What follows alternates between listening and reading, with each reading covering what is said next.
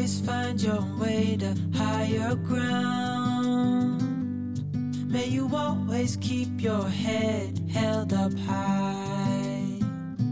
Pretty little thing, you're a diamond in the rough, shining from within. I can tell that you're tough. Just the sight of you when I'm at my weakest point makes a world of difference. Oh, you make me strong. Pretty little thing, you're a diamond in the rough, shining from within. I can tell that you're tough. Ordering a cup of love, feel it rising up and above. You will always keep my heart and soul strong. Plant your seeds and watch them grow. The light will always know where to go. You will always keep my heart and soul strong.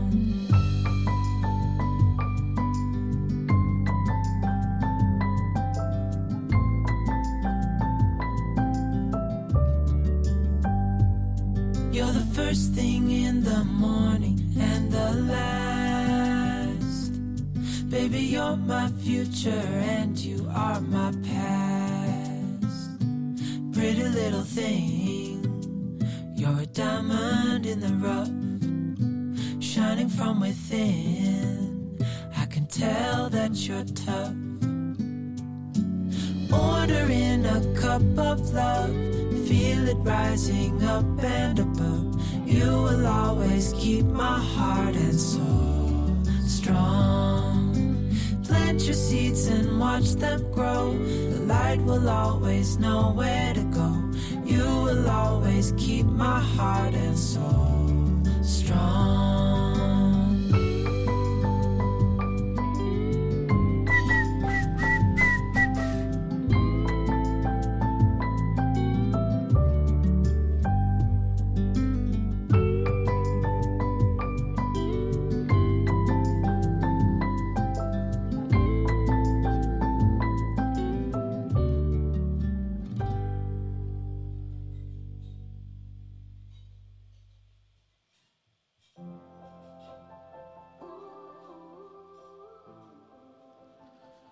Si no Guilleva quieres... 3.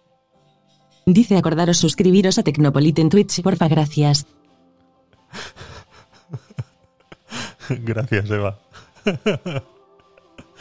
Ay, Dios mío. Ha sido, ha sido un timing perfecto. Justo cuando iba a empezar a hablar, has entrado tú. Perfecto.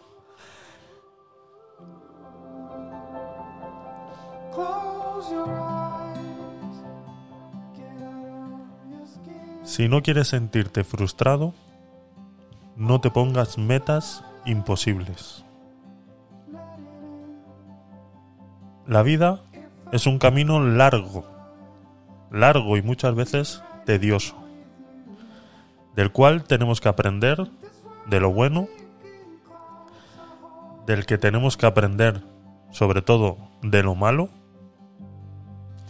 y del que tenemos que aprender a hacer el camino lo más ameno y agradable posible.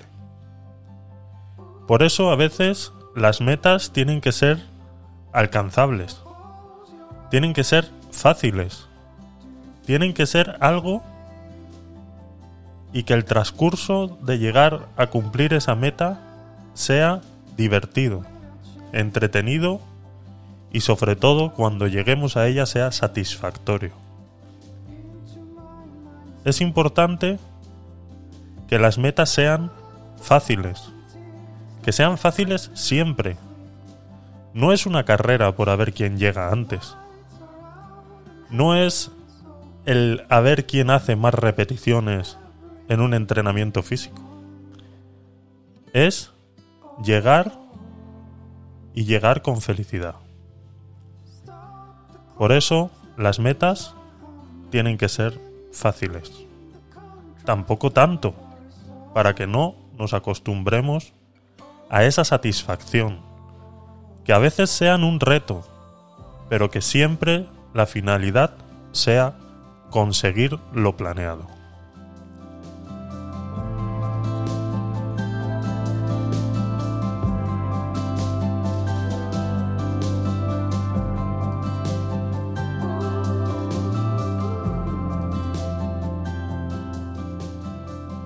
Buenas noches chicos, chicas, bienvenidos una noche más a vuestro podcast favorito. Y el que poco a poco va siendo el de más gente. Gracias por estar ahí, gracias a todos los que estáis en estéreo, gracias a todos los que estáis en Twitch y espero que os gusten estas pequeñas reflexiones que hacemos al principio de cada podcast, que llevamos ya un par de semanas o tres eh, haciéndolas. Y hoy tengo, hoy, hoy, hoy, hoy tengo una adicional. Hoy tenemos la intervención de una idea adicional, de una propuesta adicional, de un pensamiento adicional. Y el cual os voy a poner ahora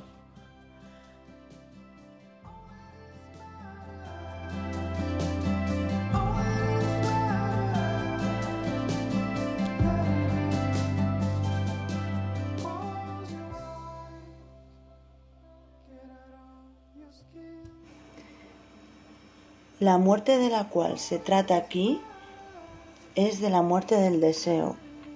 Cada uno de nosotros está atravesado por dos fuerzas en la vida, las ganas de alguna cosa y las ganas de matar esas ganas de alguna cosa. Entonces, hay en cada uno de nosotros dos fuerzas opuestas. Una que nos empuja para querer algo, otra que nos empuja para parar de querer ese algo. Ese parar de querer no necesariamente es consiguiéndolo, sino que a veces se realiza evitando querer. Ole, ole, ole, ole. Se complementa muy bien con lo que acabamos de comentar al principio y eh, quería, quería traeros esto que me ha mandado Eva hoy eh, por mensaje. Eh, es más, le he dicho que lo grabara nuevamente por, para que no tuviera ningún fondo de música adicional al que, al que ponemos aquí, para que no nos salte el copyright ni nada de eso. Y con mucho gusto lo ha hecho para todos vosotros. Así que mandarles muchos besitos, cariños y abrazos a Eva en los audios que vais a mandar por estéreo, en los mensajes en Twitch. Y muchas gracias, Eva. Y cuando queráis, alguno de vosotros, animaros y esta entrada de los podcasts es para vosotros.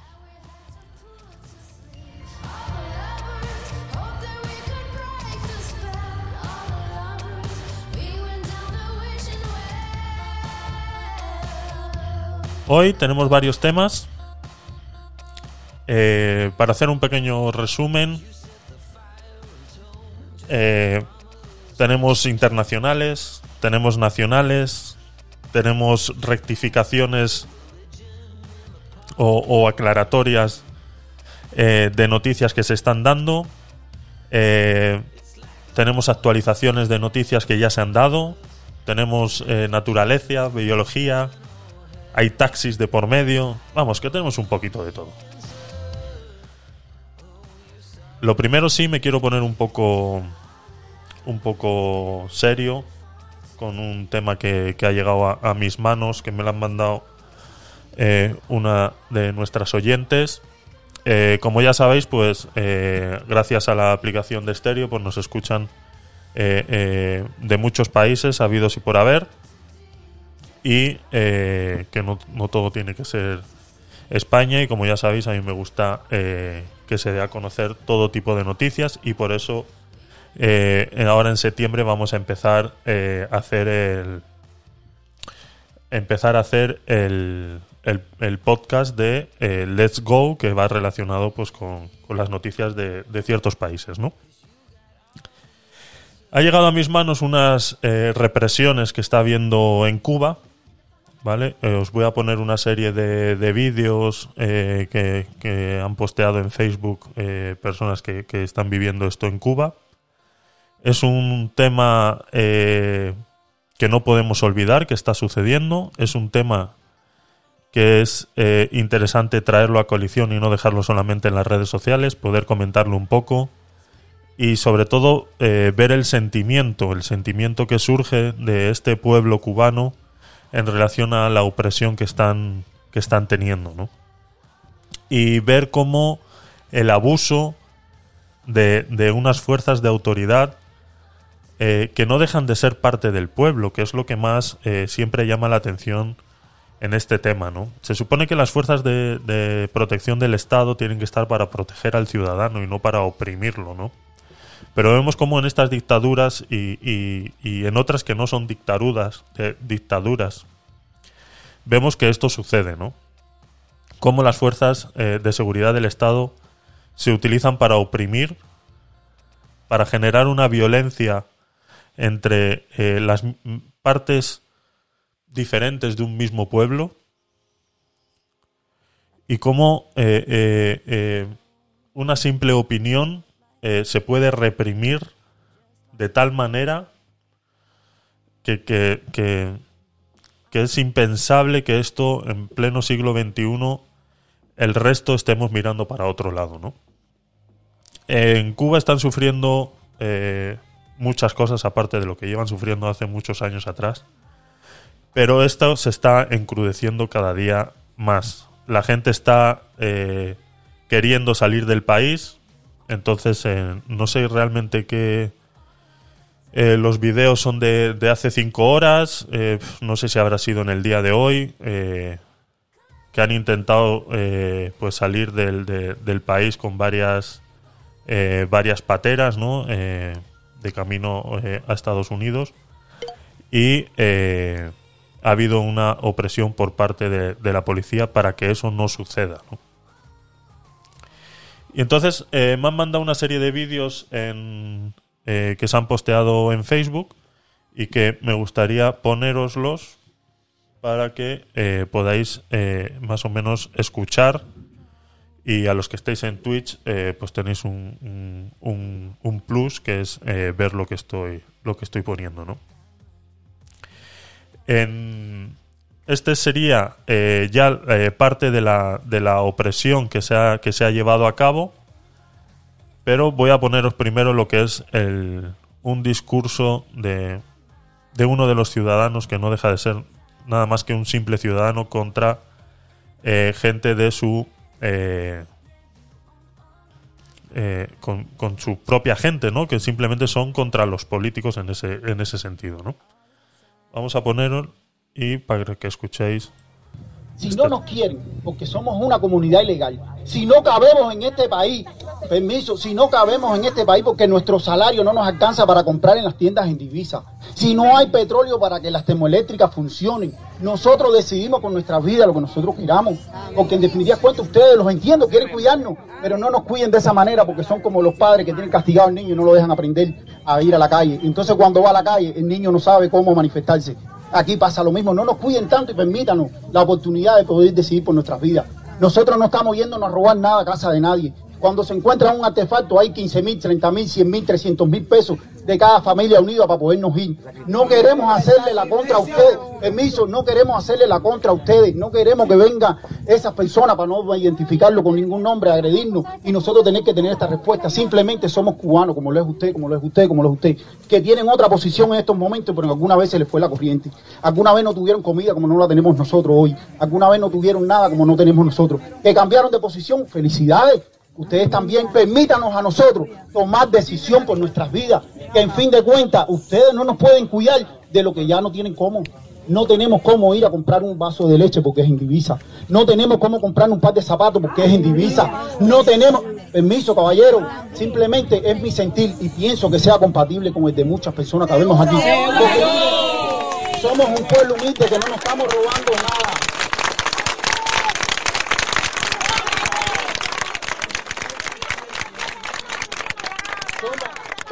Somos un pueblo humilde que no le queremos robar nada al gobierno, no queremos robarnos 100 litros de petróleo para montarnos un artefacto. Nos da lo mismo irnos en una vela que en un tanque, que en una cámara. No nos cuiden. Yo sé que ustedes quieren cuidarnos como buen gobierno, pero no tienen esa capacidad. Porque ahora mismo no hay corriente y mi niña la está picando los mosquitos. Si me la coge el dengue, ¿qué hago? Una niña de 8 meses. La coge a las 4 de la mañana sin corriente. Sin embargo, cuando paso por casa de los dirigentes altos, ¿no? Ustedes tienen corriente y tienen planta y suena aquí mismo cerca del aeropuerto una planta cada vez que se da la corriente. Y nosotros como humildes no la podemos ni utilizar. Nosotros no estamos pidiendo nada, no queremos fajarnos con el teniente coronel, que al final es parte de la población también. Que mañana cuando se retire quizás esté en una casa pensando que hice con mi tiempo libre. Eso es su opinión, ese es su tiempo. No tenemos por qué querer que él sea como nosotros. no quieren que nosotros pensemos como ustedes. No nos agredan cuando estamos haciendo una chalupa, que es lo que deberían poner una medalla. Gastamos nuestro tiempo, gastamos nuestro dinero y encima de ello ponemos en riesgo nuestras vidas. Por el estrecho de la Florida. Nos ponemos en riesgo, permiso caballero, lo que deberían hacerle es un monumento, es un monumento a los balseros, a los que quieren irse, que al final lo que hacemos es ayudar al gobierno, porque cuando mandamos una remesa de 100 dólares, no la percibe nuestra familia, al final esos 100 dólares van a parar al gobierno para los bienes del gobierno, y al final a ustedes como gobierno les conviene que todos los que aquí nos vayamos, porque al final es más remesa que les van a entrar. Pero si ya al final nos van a venir, pero no nos agredan, entren en una puerta, la tocan. ¿Por qué demolerle la casa a esa señora que con crece ha hecho su casita? Porque a aquellos se les ocurrió entrar por ahí como una bandada de caballos. Si la revolución no los educó así, dígame, la revolución no los educó en esos fines. Somos, no olvídense de eso ahora, vamos a hablar como personas. Ella me, ella me dijo que hablara. Yo no, yo no, no me derrumbaron mi casa, pero en otra ocasión me metieron preso cuatro días por querer vivir aquí en Cepén, por querer formar una nueva familia y buscar un lugar. No podemos ser ilegales dentro de nuestro propio país. ¿A quién se le ocurre que usted dentro de su país es ilegal? Yo vivo en Guantánamo, en donde sea. Aquel policía que por allá fue un día a mi casa junto con otro y me amenazaron porque me dijo que me podía arrancar la cabeza. Aquel señor que tiene la gorra y a lo mejor para mañana me queda si me vuelve a meter preso porque dice que... Así es. Eh, una lástima, una lástima que el pueblo se ponga en contra eh, del pueblo. Y como dice el señor, le, eh, ha sido una propuesta muy, muy, muy lógica, ¿no? Le dice, déjanos ir, si al final eh, te vas a alimentar de las remesas que vamos a mandar al resto de nuestros familiares, ¿no? Una propuesta muy, muy, muy coherente, muy coherente.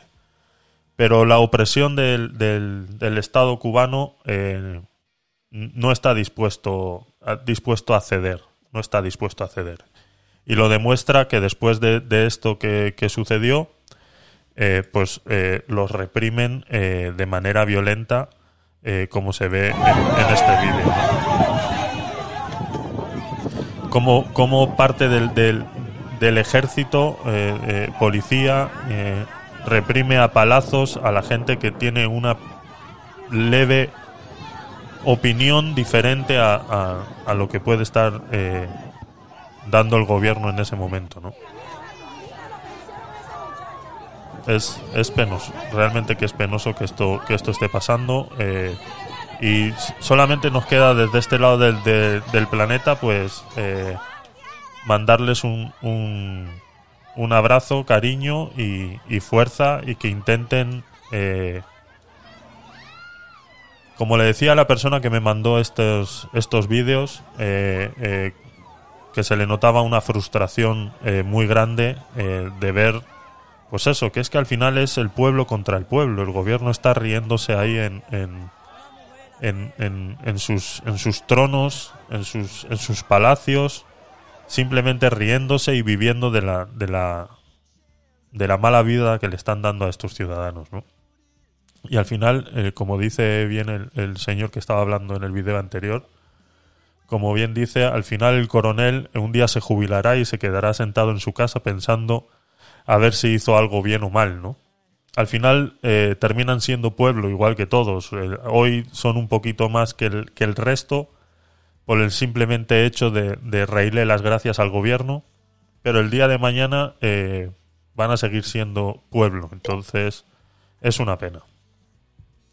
Así que nada, desde aquí pues mandarles un abrazo y un cariño y fuerza, como le dije a la persona que me mandó esta, esta información, que intente salir, por supuesto, lo antes posible de, de ese país, eh, ya sea eh, esta persona o, su familia, como sea, y, que mientras tanto, pues que intente intente sobrellevar estos, estos problemas lo, lo mejor posible, ¿no? Están pasando por unos momentos en los que eh, uno de los países más ricos en, petróleo y- y demás, pues no tienen ni siquiera para, para poder eh, generar electricidad y pasan de, de 18 a 20 horas al día sin electricidad y las pocas horas que, que viene pues no les da tiempo a, hacer más de cuatro cosas, ¿no?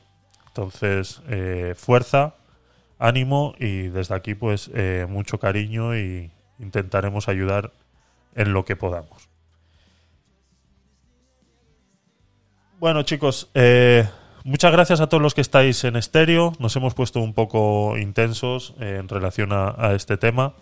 Y, bueno, gracias por estar ahí. Eh, Pink Gloss, eh, Madame, eh, Malagaciti, Leire, Doctor Poyarzábal, Eva, muchas gracias.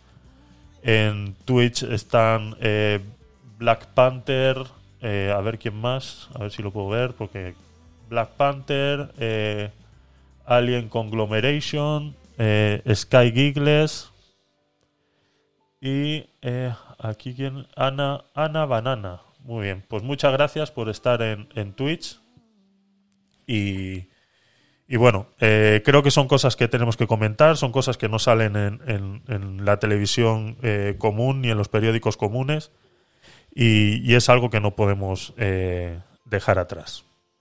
Más cositas, más cositas. A ver, tenemos un par de audios. Doctor, te escuchamos. Un segundo. A ver.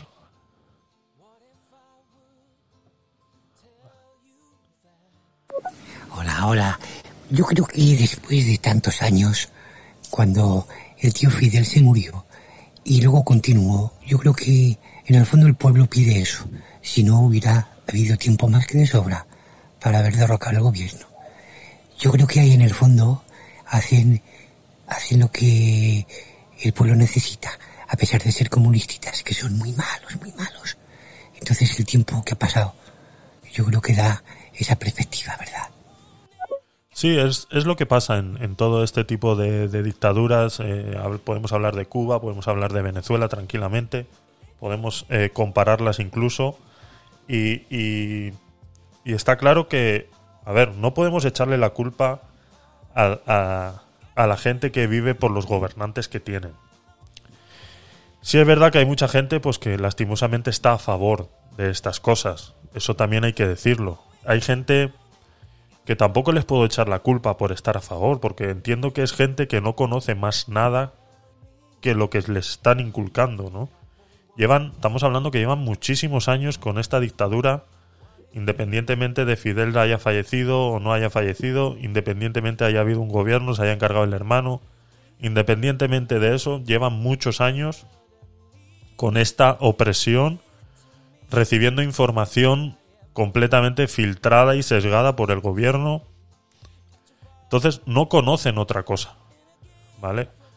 Eh, entonces tampoco les podemos echar la culpa. Eh, claro que existe un grupo que eh, está a favor de estas cosas porque para ellos, pues, podríamos decir que existe una pequeña mediocridad en cierta parte de la población que con que les den un trozo de pan y medio kilo de arroz se contentan, es suficiente para ellos. Entonces, pero la persona que quiere eh, avanzar un poco en la vida, ser algo más en la vida, se encuentra con, entonces ya se encuentra realmente con la realidad de Cuba. Entonces, es, es, es complicado, es complicado eh, saber cuál sería la solución. Está claro que la solución es cambiar ese, ese, ese gobierno pero está tan corrupta toda la población que seguramente el que venga detrás eh, seguiría haciendo exactamente lo mismo. Eh, tenía que, tendría que haber un cambio de paradigma, ¿no? Un control al suprimir y empezar de nuevo. Pero eso en, estos países solamente se puede solucionar con una guerra. Entonces ahí también entraríamos en otro problema eh, eh, de, moral, ¿no? De, incitar a una guerra para, para que esto se, se pueda solucionar, ¿no? Entonces es, es, es muy complicado, es muy complicado. A ver, doctor, te escuchamos. Por ejemplo, en África, cada dos por tres hay golpecitos de Estado y es una tradición y nadie se queja por ello. No sé por qué se resigna tanto el pueblo cubano y no ponerse en acción. ¿Por qué no hay otro vaya cochinos? ¿Qué está pasando? Y esas remesas que llegan desde EU a Cuba, no creo que se las quiten por el dinero, porque cualquier, cualquier gobierno o Estado eh, tiene dinero infinito. Es como una especie de castigo, creo yo. ¿Cuándo van a actuar? No, si el tema no es que el gobierno les quite las remesas, sino que ahí, a lo que se refería el señor en, en, en el comentario ese que estaba haciendo, no se refiere a que el gobierno quite esas remesas, sino que al final ese dinero termina en el gobierno. Tener en cuenta que ahí tú, donde tú vas a comprar un pan, pertenece al gobierno. Donde vas a comprar un trozo de carne, eso pertenece al gobierno. El gobierno es el dueño de ese local donde se vende carne que le está dando la oportunidad a un cubano de regentarlo. Pero al fin y al cabo el dinero termina en el gobierno. O sea, está todo... eh, eh, es un tejemaneje muy, muy, muy brutal que tiene el gobierno ahí. Entonces no es que el gobierno eh, ve una remesa y la coge para él. Por supuesto que el gobierno no necesita eso. Eh, pero es la manera en la que tienen ellos es que a lo que se refiere es a eso, ¿no? Que al final el dinero termina en el gobierno porque todo donde la gente gasta ese dinero que llega con remesas, como lo decía, ¿no? Para comprarse unas zapatillas tiene que ser en divisa, para comprarse un, un no sé qué tiene que ser en divisa, para comprarse un champú tiene que ser en divisa, para comprarse... ¿Y quién controla todo ese comercio? Todo ese comercio lo controla el gobierno. Al fin y al cabo, todos esos locales donde tú ves a la gente haciendo fila por, por comprar eh, eh, eh, un jabón porque llegó una noticia de que, bueno, hay un jabón, ha llegado un contenedor de jabones y se están vendiendo en no sé qué sitio. Ese contenedor de jabones lo ha traído el gobierno. No lo ha traído ninguna persona ni ningún comerciante ajeno a la realidad. Eso lo ha traído el gobierno. Entonces, al fin y al cabo, ese dinero termina en el gobierno. Simplemente que esos locales se ceden a personas para que los regenten y ya está. A ver, Eva, te escuchamos. Es que es muy fuerte, tío, que me digas que me digas que los políticos necesitan un funcionario y Hacienda también, que es lo justo y necesario que se tiene que tener, eh, ¿no? Que tiene que llevar a cabo un gobierno y poco más. Pero tío, tanto tanto chiringuito que como aquí vaya, Sí. tanto chiringuito, tío. O sea, es que ya me parece súper fuerte que haya eh, economatos allá que sean de, de- de- del gobierno. Eso yo no sabía. Sí, sí, todo. O sea, es que alucina, tío. O sea, alucina. Todo, todo, todo, absolutamente todo es del gobierno. Absolutamente todo. O sea, ahí tú no tienes un negocio y dices, no, yo soy eh, eh, como el que dice aquí, eh, yo soy autónomo. No, no, tú no eres. allí no existe esa faceta como tal. Allí los únicos que tienen negocios, que pueden decir que son dueños de negocios, son los extranjeros, que son los que tienen hoteles, eh, y, todo lo relacionado al turismo. Pero para la gente común de a pie, todo pertenece al gobierno. Todo, pues eso, los, como lo has dicho tú, los economatos donde se va a comprar el pan, todo eso pertenece al gobierno. Van con la cartilla, es más, van con la cartilla del gobierno, la entregan y le dan su ración de pan y se acabó. Y cuando vienen los contenedores esos, pues con jabones y todo lo demás, que pues es, es que al final es eso. A ver, eh, Málaga City, gracias por mandarnos tu mensaje, te escuchamos. Javier, no quería entrar yo, pero eso de que el gobierno no sepa, no mantenga su ideología comunista o, o idea socialista, eso no es. Lo que hay que hacer es persona humana. Y si te estás comiendo un bocadillo de queso y tu semejante está comiendo medio bollo de pan solo, darle la mitad de tu bocadillo. Eso es lo que es una persona humana. Eso es lo que tiene hacer. Saludos desde Málaga, Andalucía, España en la humanidad. Saludos. Muchas eh, gracias por, por tu comentario. Eh, me consta, me consta por, por la gente que conozco que vive allí y me cuenta sus, sus historias, que allí eh, se ayudan mucho entre ellos, se ayudan mucho entre ellos y, y siempre se están, pues, eh, sobre todo con los tejemanejes esos de- del cambio de divisas y, y todo eso, pues intentan ayudarse entre ellos, porque una mayor parte de los productos que son eh, de lujo se compran eh, eh, en divisa, ¿no? O sea, se tienen que comprar en dólares. Y el resto de los productos se compran en, en, en moneda nacional, ¿no? Entonces, las remesas las reciben en dólares, entonces hay cierta parte de esos dólares que tienen que cambiarse por moneda nacional para poder para poder utilizarla, ¿no? Entonces ellos se ayudan mucho en ese en ese tejemaneje que hacen con eso y lo sobre todo con los con los turistas que llegan que llegan a, a- Cuba eh, eh, sucede mucho ese intercambio y se ayudan mucho en ese sentido. Y, y sí, a ver, es que eh, la sociedad es un, es, un, es un tema muy, muy complicado hoy en día, ¿no? Eh, entonces, eh, no podemos echarles la culpa. Al final están eh, aislados, están eh, eh, intentando sobrevivir día a día y, y tampoco les podemos decir que, que la solución la tienen ellos en sus manos. Creo que, que no... Uy, no sé qué ha pasado. A ver. Ahora. Eh, creo que no que no, que no, no es tan fácil, ¿no? Creo que no es tan fácil eh, eh, buscar realmente el culpable de por qué eso está así y por qué eso sigue así. Ya hemos hablado aquí muchas veces de ese tema. Y, a mí me gusta traer Cuba a, a coalición por, por eso, ¿no? Porque me gusta ver la reacción de la gente en relación a este tema porque hay mucho desconocimiento de cómo ellos viven allí y el pensamiento que ellos tienen allí, porque yo he tenido conversaciones del punto en el que me dicen, no, pero si ellos están así porque quieren, ¿no?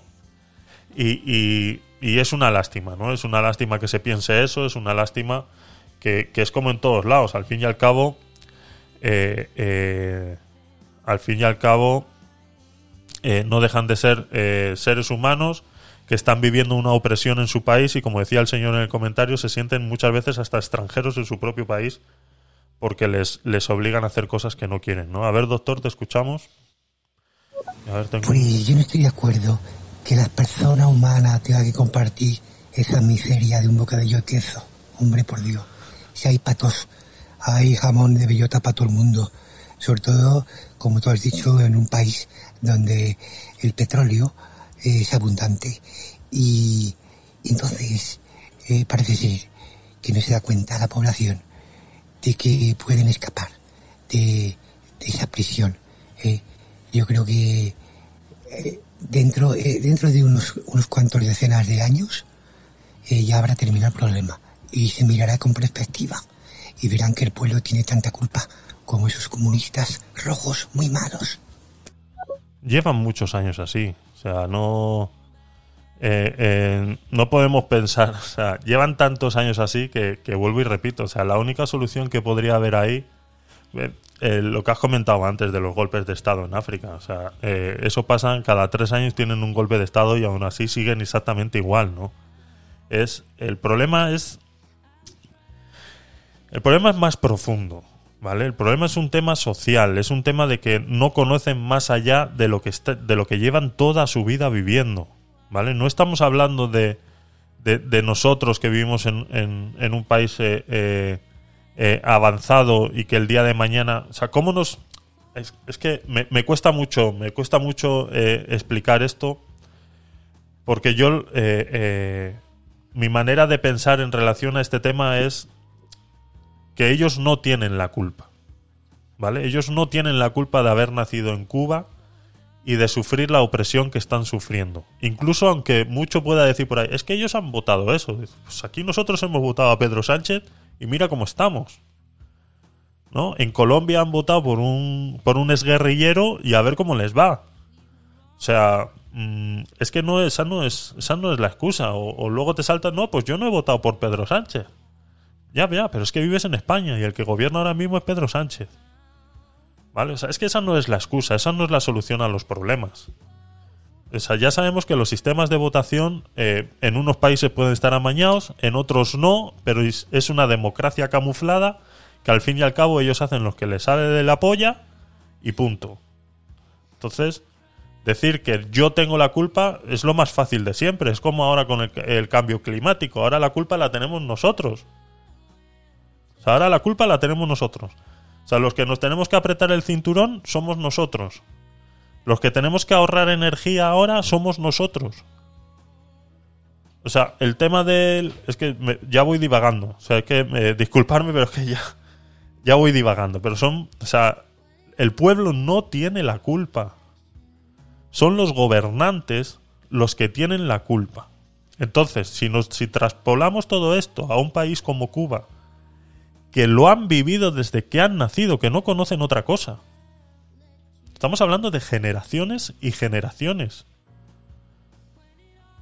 No es que nosotros ahora de repente tenemos que empezar a, a, a, eh, a, pues eso, ahorrar energía y todo lo demás y bajar nuestra calidad de vida y todo lo demás. No, no, no. Esto es que ellos no han tenido nunca una calidad de vida. Para ellos una calidad de vida es recibir una noticia por la radio en la que diga mañana hay un kilo de arroz gratis para todos. Eso es la calidad de vida que hay en Cuba.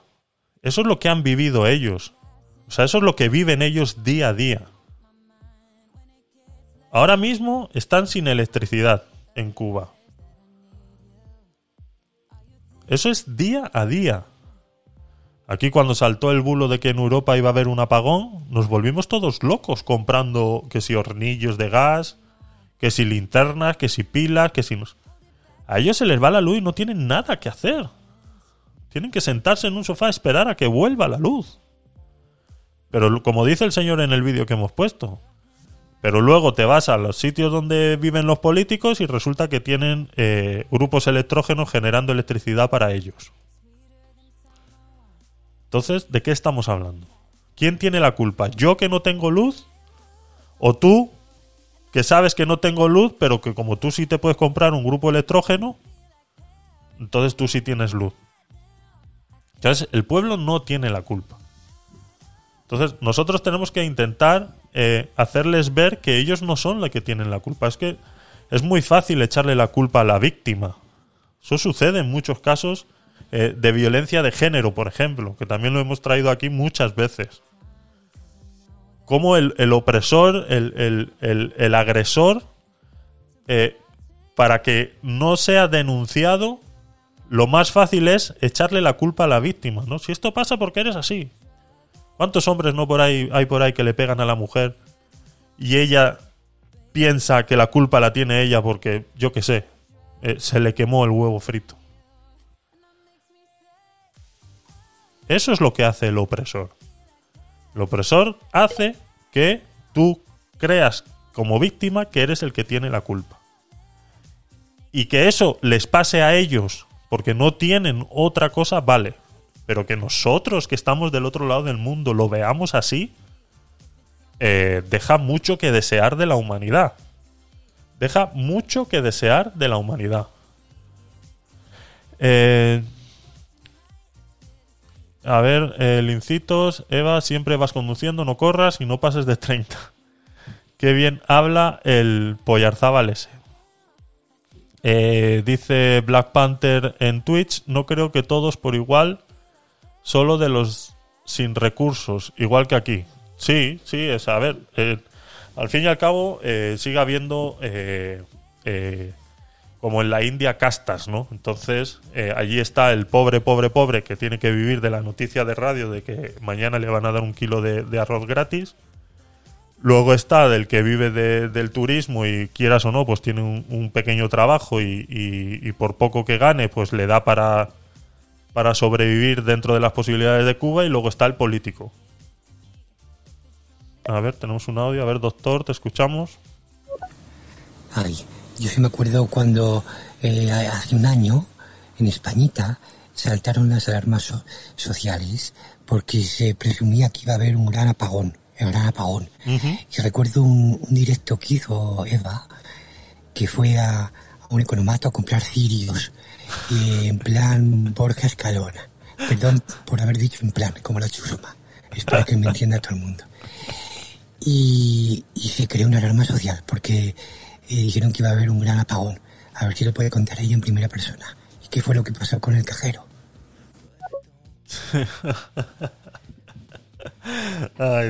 Eso fue, eso fue una, una- un par de semanas eh, caóticas en Europa con el tema del apagón. O sea, fue, fue, fue, fue algo, algo muy, muy, muy crítico y que al final, pues ya veis, terminó en nada, como todas las noticias que podemos eh, eh, escuchar hoy en día, ¿no? Como decían hoy en.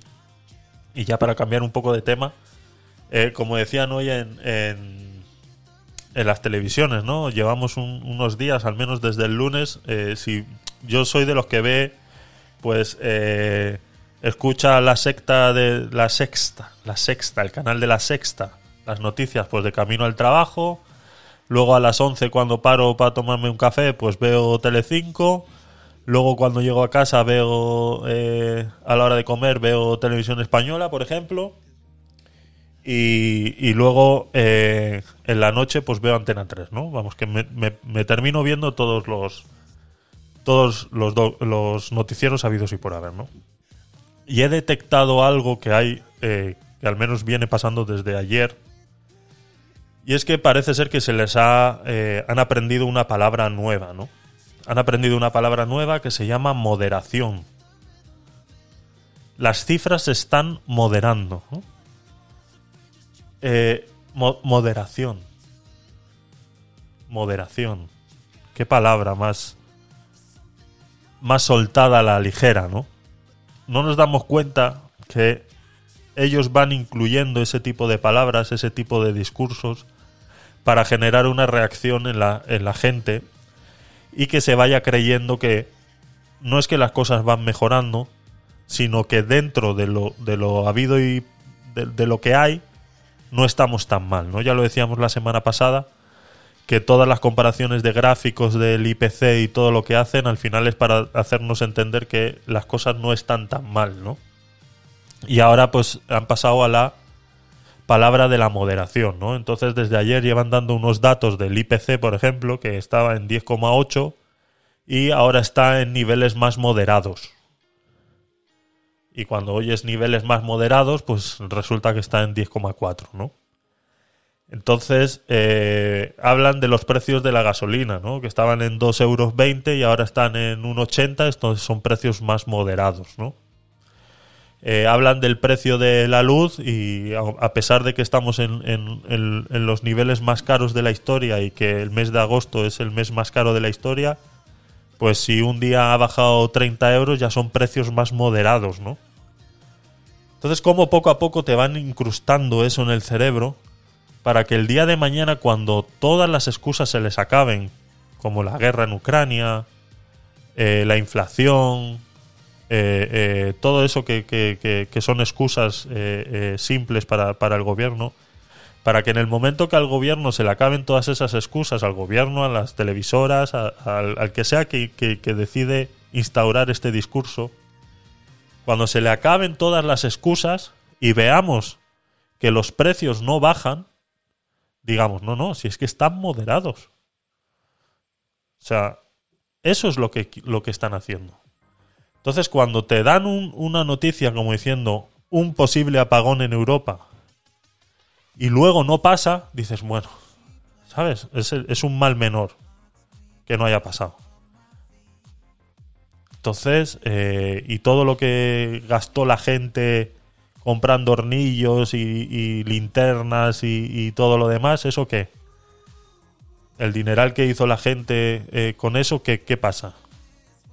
¿Eso, ¿Eso dónde queda? O sea, no sé si veis, o sea, eh, eh, si veis el, el- el- la manera de analizar eh, la opinión que dan en las televisiones eh, que os estoy intentando mostrar aquí cada vez que detecto una de estas cosas, ¿no? La palabra moderación, o sea, estamos subiendo, de alguna manera es subirnos la luz a los máximos históricos para que en el momento que baje 100 euros ya nos sintamos tranquilos, ¿no? Ya es un precio moderado. No, señor, yo quiero volver a los precios que tenía antes y aún así me parecían caros. Y aún así me parecían caros, porque si hablamos de la luz, ya lo hemos contado aquí muchas veces, lo que tiene que cambiar para que eso sea un precio justo es el, modo en el que se, se pactan los precios eh, en, en toda Europa. Eso es lo que tiene que cambiar. El momento que eso cambie, yo estaré feliz con lo que me toque pagar. Pero yo sé que lo que estoy pagando es real. No es un invento de ellos para hacerse millonarios. O sea, estamos hablando que el IPC ha subido un, un 10, está en un 10, no es que ha subido, sino que está en un 10,4 que no estaba así desde 1985. Yo tenía tres años cuando estaba el IPC en los niveles que está ahora. Entonces yo me imagino que una chuchería en ese tiempo pues eh, sería más cara, ¿no? De lo que de lo que costaba el resto de mi infancia. Entonces, eh,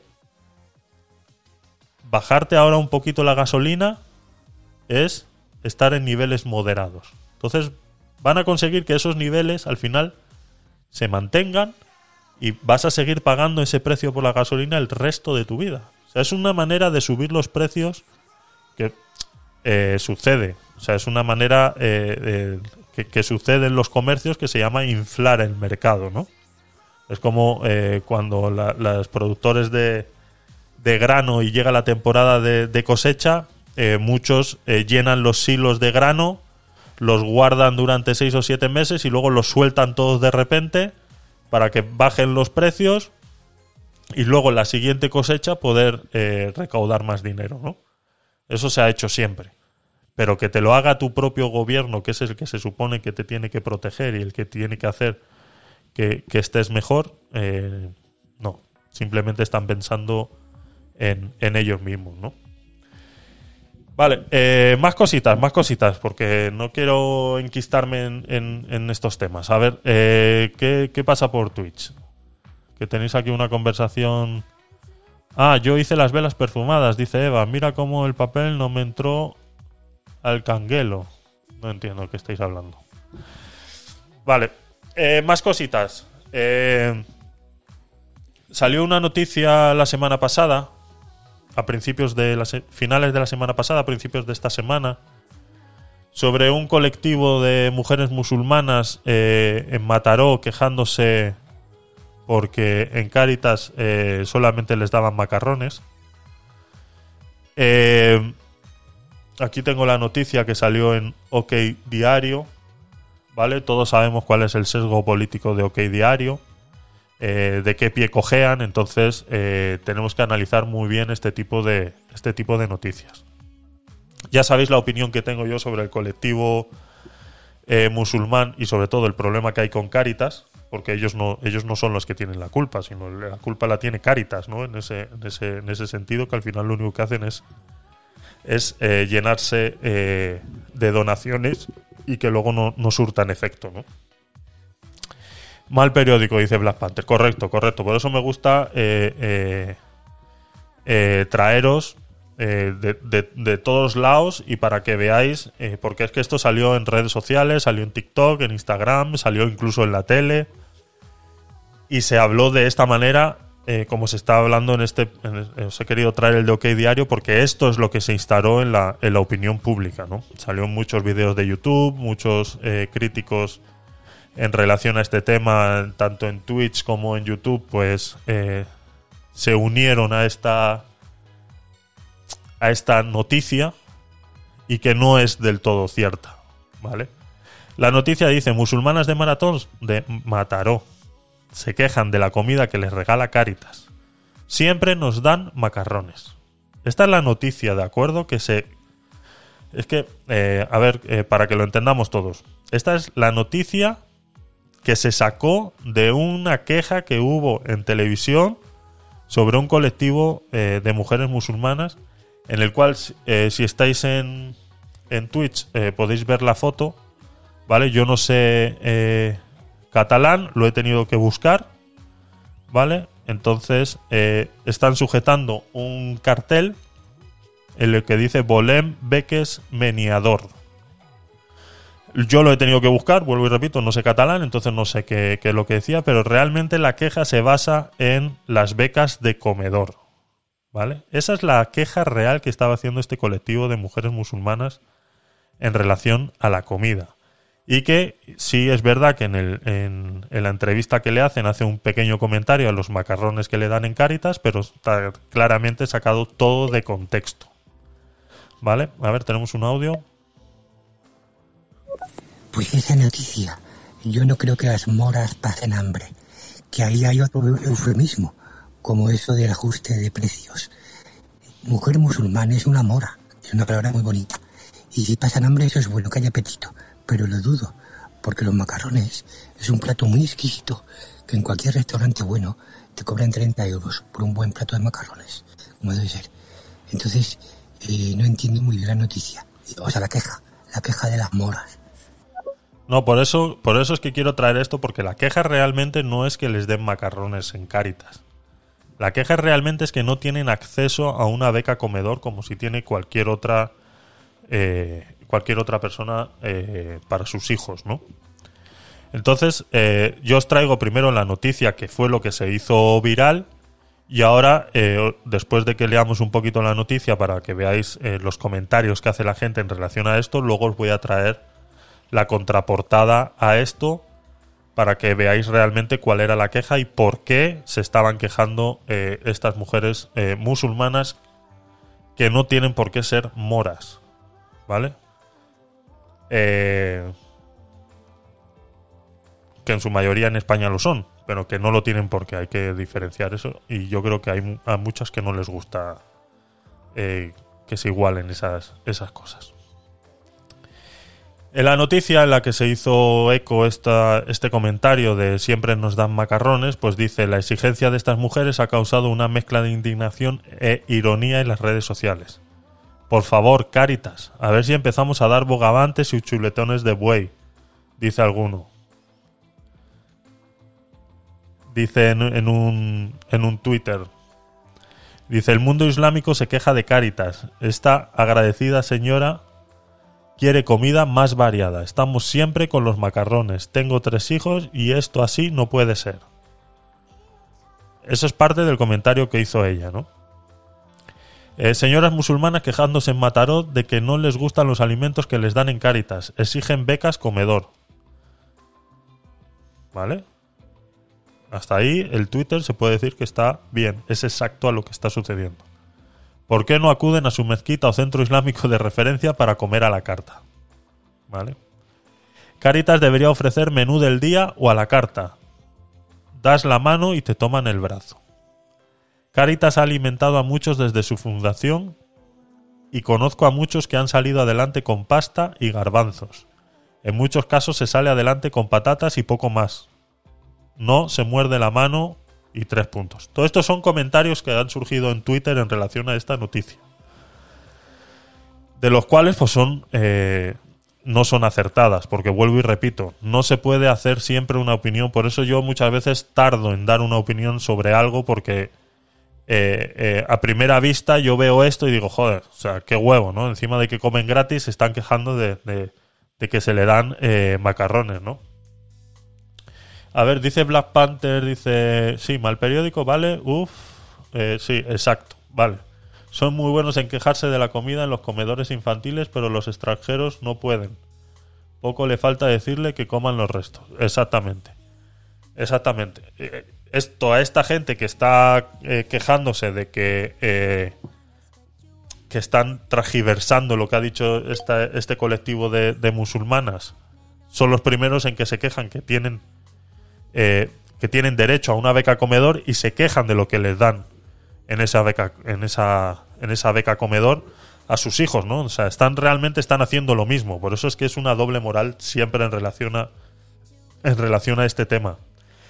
Y yo he querido traer esto porque a mí lo que más me duele de todo esto es que ella ella no está hablando de que en Cáritas les den macarrones.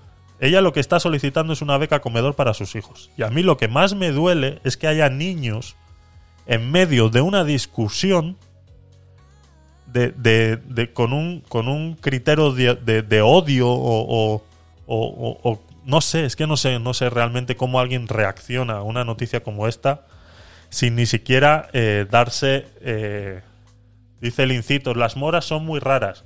No, lo comentamos eh, la semana pasada. Eh, yo tengo, eh, lo, podéis escuchar en los, en los podcasts anteriores de los Podcast Night. Yo he tenido varios encuentros de este tipo y he sufrido varios cuando tuve necesidad de, solicitar ayuda eh, social y demás. eh, yo me he encontrado con muchas cosas. No es que son raras, sino que tienen algo que ya lo comenté la semana pasada y es que ellas tienen eh, la cultura musulmana tiene unos, unas leyes de alimentación, en lo que se llama halal. Entonces, mucha comida que se dona a Cáritas y que luego se le da a estas personas, no las comen, las tiran, ¿vale? Que eso es lo que criticaba yo en, en, podcasts anteriores en relación a, la comida de Cáritas. ellos los- las tiran. No es que son raras, sino que su religión no les permite comer esa, esa comida aunque se estén muriendo de hambre. Entonces lo que hacen es tirarla. En vez de decirle a Caritas, no, no me la des, ellos las recogen y luego a, a dos calles de más allá las tiran, ¿vale? Eso es lo que criticaba yo las, las semanas pasadas hablando de este tema. Y eso lo he visto yo con mis ojos. Incluso mandé un reto que si alguien era capaz de refutarme esto, pues que me lo llevaba un día a, las puertas de cualquier eh, oficina de Cáritas y, y te muestro que esto es así, ¿vale? Entonces no es que sean raras, sino que su religión es lo que les es lo que les obliga, ¿no? Pero es que ese no es el punto tampoco en esta noticia, porque ella eh, dice es que eh, siempre nos dan macarrones. Cuando ella dice siempre nos dan macarrones, está en el contexto en el que están hablando de una beca comedor para sus hijos. Entonces, que alguien eh, eh, tenga que ir a solicitar ayuda a un servicio social o ayuda a Cáritas, que sepas que hay niños de por medio y que la solución sea porque yo como macarrones, ¿vale? Yo puedo comer macarrones todos los días si es necesario. Entonces, ha habido épocas de mi vida que yo he comido lentejas todos los días. Todos los días. Para comer y para cenar, para comer y para cenar. ¿Vale? Y eso no es el problema, porque soy yo. El problema son mis hijos. Que tengan que comer lentejas todos los días. Entonces, no olvidemos el contexto de la queja de esta señora y que nos olvidemos un segundito que son musulmanes y que reciben comida de Cáritas. ¿Vale? Olvidémonos de ese, de ese, de ese punto por un segundo. Y fijémonos en que estamos hablando de niños menores que van al colegio y que no tienen derecho a becas comedor porque sus padres son ilegales. Eso es la queja que estaba haciendo realmente esta mujer. Y por eso en la siguiente eh, noticia, que ya es de Neutral, ya sabes, eh, Neutral es una, es una página web que se dedica a destapar eh, bulos. También tiene su sesgo político, eh, ya que los la dueña de esta web es trabaja en la Sexta y, y, bueno, ya no me acuerdo ahora mismo cómo se llama, pero bueno. Eh, a lo que quiero decir que tiene un sesgo político muy, muy identificado, ¿no? Pero aún así, eh, muchas cosas eh, están muy bien hechas y hay que reconocerlo que hace una labor buena al respecto. A ver, pongo los audios. A ver, doctor, te escuchamos. Vamos en orden, ¿vale? Yo creo que eso de las becas comedor es como quitarse una responsabilidad con los hijos y mandarlos ahí a un abrevadero, a que, a que engorden. En lugar de hacer un buen guiso, aunque sea por las noches, a las 2 de la mañana, que las materias primas seguramente se las pueden facilitar de forma gratuita. Pero claro, eso de cocinar hoy en día es un esfuerzo muy grande, sobre todo para muchas, ¿no? Entonces, yo no sé, eso de mandar a los hijos a un abrevadero, que en el fondo es un comedor, comedor social, creo, ¿no? Ay, Dios. Una beca del alimento, no sé cómo le llaman, si puedes explicar muy bien en qué se basa eso para llevar a la gente a comer, eh, para no cocinar. Eh, la beca comedor es lo que se le da a los niños después que terminan las clases para que no tener que devolverlos eh, directamente a sus casas. Todo el mundo tiene derecho a una beca comedor, ¿vale? Eh, sí, Black Panther se echa las manos a la cabeza después del comentario. Estoy transcribiendo lo que pone en, en Twitch. Eh, sí, te acabas de explicar porque es equivocado decir mona, correcto. Eh, eh, las becas comedor eh, tienen acceso muchas gentes de bajos recursos, ¿vale? El que no, el que no es de bajos recursos tiene paga lo que es el comedor de sus hijos. Ya no es darle una alimentación y que las madres se quiten ese problema de encima. Estamos hablando que hoy en día la sociedad obliga a que el padre y la madre tengan que trabajar. Entonces, que un niño vaya a un comedor o no impide muchas veces en que uno de los dos de la familia no pueda trabajar las horas eh, eh, necesarias. ¿Vale? Por eso es interesante no sacarlo todo de contexto constantemente. Hay que mantenerlo todo siempre en un contexto.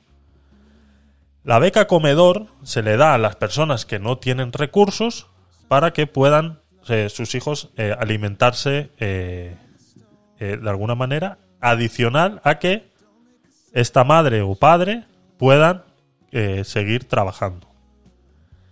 Si esta persona que está ilegal, como este colectivo de musulmanas, que dicen que no les dan becas comedor porque ellas están ilegal, entonces los que sufren son los niños. Ahí es donde yo no estoy de acuerdo que eso pase. Si se tiene que dar una beca comedor, se tiene que dar independientemente de si la madre está legal o no está legal, si el padre está legal o no está legal.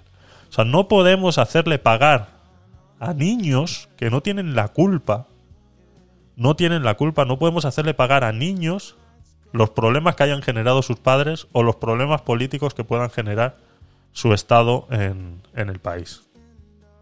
Entonces, ese es el problema. Entonces, eh, lo he dicho muchas veces. Yo no quisiera verme en la situación, aunque me he visto muchas veces, eh, eh, de tener hijos y no poder darles de comer, o que porque yo no le pueda dejar en un comedor y que en vez de salir a, a- a la una salgan a las tres, yo no pueda tener un trabajo porque tengo que ir a buscar a mi hijo, tengo que darle de comer, independientemente de si es comida de Cáritas o no es de Cáritas, o la compro yo o hago supermercado todos los días, dependientemente de eso. ¿Vale? Eh, entonces, eh, a ver. Voy a cerrar esto. Porque me está tirando el directo una página web que yo creo que está recargando demasiado.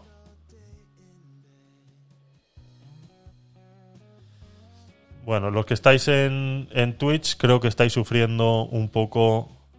eh, estáis sufriendo un poco el directo. Vale. Eh, pues eso, el, tema, el tema es ese, ¿no? Que no pueden sufrir unos niños por culpa de, la situación de sus padres, ¿no? A ver, eh, Boquerón City, gracias por pasarte, te escuchamos. No sé, Javier, mira, eh, voy a hablar de esto porque personalmente está una ONG, la ONG Malagueño de la Noche, preparando bocadillos para, cultura cristiana y cultura musulmana. La preparaba sin cerdo, ¿vale? Y efectivamente, eso hay que cambiarlo también. Ya llevan, no sé, 2000, ponle 2022 años de mínimo de no comer cerdo. Si Alá es tu padre, tu padre quiere lo mejor para, para su hijo y no es que no coma cerdo. ¿eh? Vamos a ver si esa cultura ya se entera como eh, se tiene que enterar. Saludos desde Málaga, Andalucía, España y la humanidad. Eh, a ver, entiendo que sea difícil eh, comprender que existan diferentes culturas. Eh, lo puedo entender, ¿vale? Voy a hacer un, un esfuerzo y entender eh, que, eh, que haya gente que no entienda que existen diferentes culturas y que independientemente de dónde se desarrollen esas culturas, eh, tienen que ser respetadas. Y a lo mismo que yo pido respeto por esas culturas, esas culturas tienen que pedir respeto por las mías. ¿Vale? Entonces, eh, yo entiendo que nos puede sentar mal, nos puede caer mal que alguien de una cultura diferente nos venga a pedir ayuda, nosotros se la brindemos y nos diga, no, no, no, esto no puede ser así, tiene que ser asá. Entiendo que nuestro afán de, de, de, de- de ego, porque eso es que, que, eh, a ver, eh, ¿por qué te tiene que sentir mal que una cultura eh, eh, eh, florezca cuando tú le brindas una ayuda. ¿no? O sea, en, este, en este punto, ¿no? De que "Oh, tengo hambre, dame de comer. Pues toma un bocadillo de jamón. No, no, es que yo jamón no como. Ah, encima. ¿Encima? ¿Que te estoy ayudando? Esa no es la contestación. La, la contestación es dar un paso hacia atrás y analizar. ¿Vale? Si esto te pasa a ti, es que eh, el, cristianismo, me vais a disculpar, y si hay algún eh, católico en la sala, eh, me va a disculpar con lo que voy a decir, pero yo ni defiendo ni, ni critico ninguna religión en, en, en ese sentido, ¿no? Pero sí tengo algo que decir con el cristianismo. Y es que el cristianismo hizo eh, muchos cambios en las culturas de las personas para separar esas culturas de la tuya. ¿Vale? Eh, que tú comas cerdo como cristiano hoy en día, si analizas un poco la historia, simplemente se hizo para detectar a quien fuera musulmano en esa época. Lo vivimos aquí en España con la Santa Inquisición, cómo se transformaron platos eh, musulmanes de comida, se transformaron y se les agregó cerdo para de esta manera identificar quién era musulmán y poder echarlo del, de- del país. ¿Vale? No se nos olvide que eso lo ha hecho la religión. ¿Vale? O sea, por eso es que cuando hablamos de que yo no como cerdo, tú sí, eh, etcétera, tenemos que ir al, al, al lado profundo de la situación. No solamente dejarlo en que es un tema religioso, que si Allah te quiere lo mejor para ti, te debe permitir comer cerdo, etcétera, etcétera, etcétera, etcétera, etcétera. O sea, eh, acepto el, el comentario y, y todo lo demás, pero sí tengo que ser un poco crítico en eso. Porque si lo dejamos al nivel religioso, es tu opinión contra la de él. Y si yo te estoy pidiendo ayuda, yo entiendo que tú quieras criticar eh, que yo no te acepte que el bocadillo sea de jamón. Pero si tú realmente quieres ayudar, a ti te tiene que dar igual si el bocadillo es de jamón o de queso. Tú, como el que ayudas, te tiene que dar igual. No yo. O sea, ¿por qué?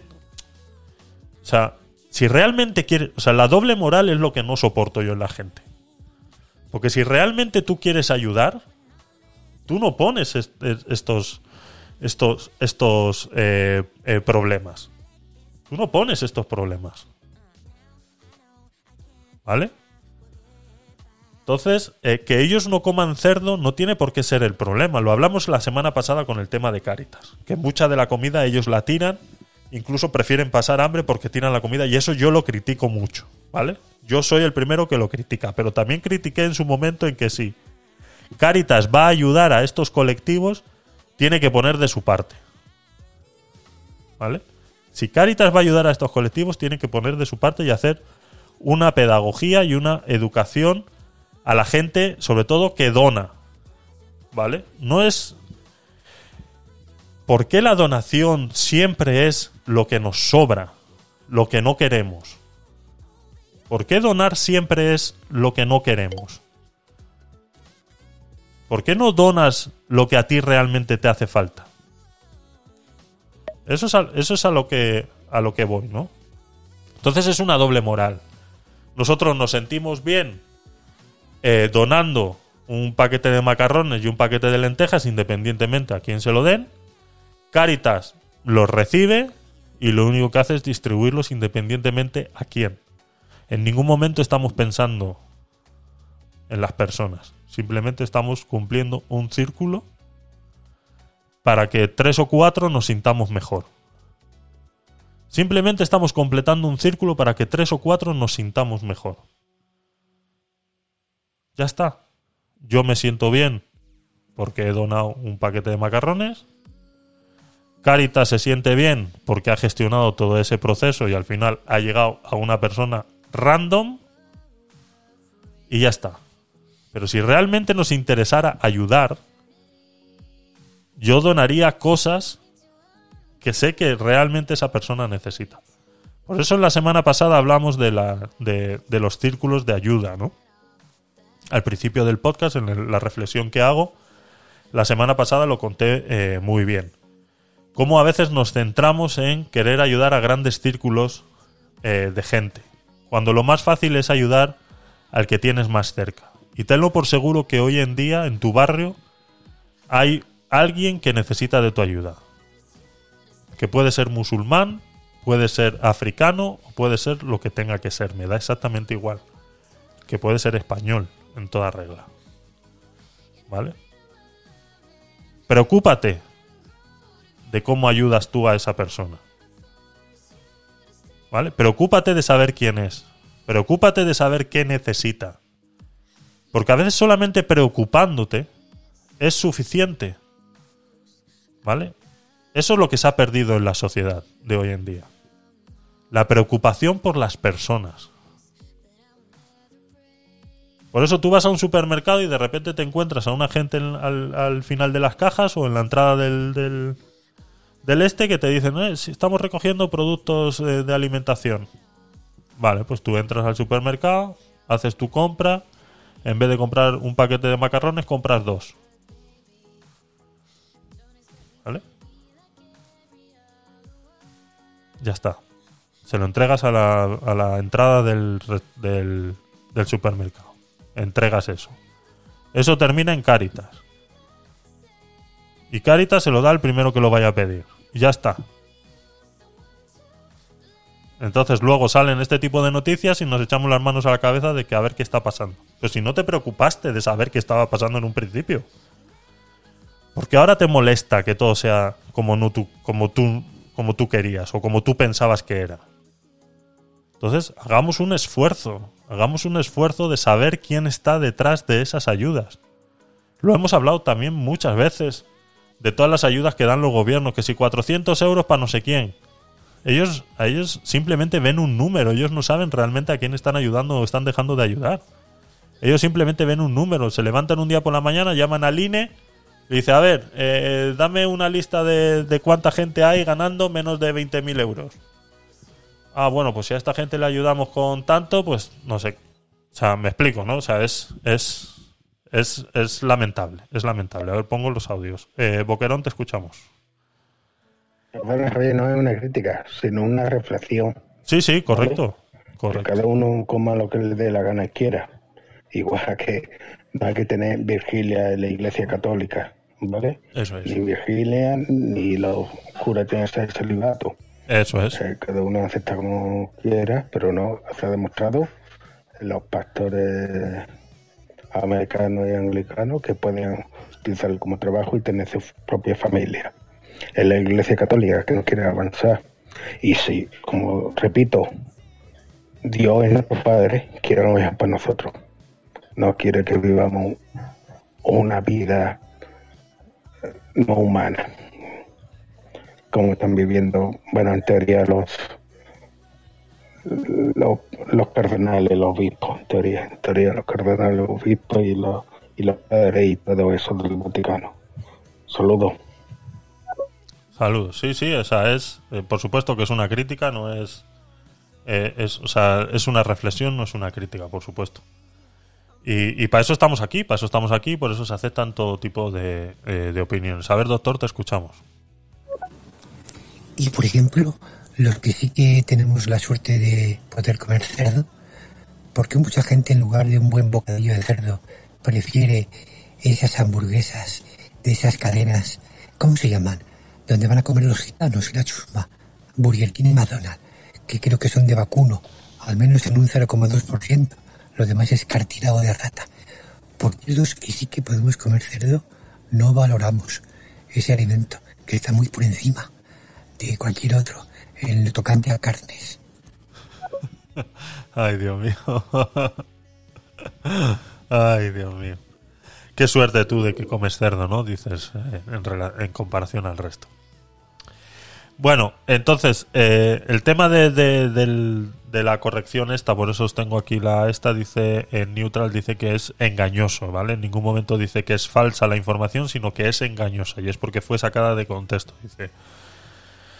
Entonces, eh, eh, la crítica realmente, ya para resumir y, nos vamos a otro tema, es eh, que no se puede acceder a las becas comedor sin NIE o DNI, ¿vale? Existe otras vías a través de las cuales estas familias pueden acceder a las becas comedor en caso de no tener NIE o DNI con un informe de vulnerabilidad. No se discrimina a nadie, pero si no se dispone de NIE o DNI hay que buscar otras vías para poder obtener la ayuda como el informe de vulnerabilidad. Dice este documento lo tienen que redactar los servicios sociales del ayuntamiento y según explican desde el Departamento de Comunicación del Consistorio de Mataró, el primer paso es evaluar su nivel de ingresos, el número de integrantes de la unidad familiar o la situación habitacional, entre otros, para valorar si se encuentra en una situación de riesgo social. Estas son las cosas que tienen que cambiar, sí o sí. Estamos hablando de niños que necesitan comer. Tú dale de comer a los niños y luego analiza lo que tengas que analizar y saca las conclusiones que tengas que sacar. Pero a ese niño hay que darle de comer independientemente. Eso es. O sea, es que eso tiene que ser así. Yo no sé por qué eh, hay tanta burocracia que si ahora tienen que ir a pedir un informe de vulnerabilidad, entonces, claro, te enfrentas a un servicio social, a una persona que está sentada enfrente tuyo, que te está analizando, que te está haciendo una serie de preguntas que tú, si no sabes cuáles son, seguro que vas a cometer la pata. Y te debes a una... eh, eh, y te debes eh, a, a un criterio de una persona. Eso no está bien. Eso no está bien. Estamos hablando de niños. Yo creo que, que- es fácil. Yo creo que es una decisión fácil y que no tiene que ser un gran problema. Como vemos que en otros puntos sí se dan y se dan, pero a la hora de la hora, cuando se necesita y cuando hay gente que realmente lo necesita, independientemente de si son musulmanes, vuelvo y repito, que me da exactamente igual, y si están legales o ilegales, me da exactamente igual. Yo estoy hablando de los niños que son los que están sufriendo este problema. Y que si estos niños no tienen una ayuda eh, para quedarse en el comedor, porque ya no hablo de que puedan comer o no puedan comer, para quedarse en el comedor, porque esas horas que ellos se quedan en el comedor es lo que les ayuda a los padres a tener un horario laboral eh, razonable. ¿Vale? Que eso hay que tenerlo en cuenta también. Un horario razonable. Porque es que si no, tienes que eh, hacer eh, jornadas laborales, eh, medias jornadas laborales o cosas de esas para poder ir a buscar a tu hijo a la escuela, llevártelo a casa, darle de comer, etcétera, etcétera, etcétera. Eso también hay que tenerlo en cuenta que esos temas de la sociedad han cambiado. Y que hoy en día los dos integrantes de una familia tienen que trabajar para poder sacar a su familia adelante. A ver, madame, eh, te escuchamos, gracias por pasarte. Bueno, a ver, por lo menos esa es una elección religiosa, porque más absurdo me parece la alimentación que tiene aquí mucha gente, de eso de alimentación saludable, comer semilla, comer brote, no comer carne porque no queda de moda, y son muchísimo más complicadas y muchísimo más estúpidas que una cualquier motivación religiosa, creo yo. Correcto. Pero bueno, ¿sabes? Dársele el pegote para comer semillitas, muy bien. Pero es que, es que me sale del alma. Muy bien, estoy, vamos, eh, no lo podías explicar mejor. Por eso digo que hay una doble moral en todo este sentido, ¿no? De, de- de las religiones y de, y de sus cosas.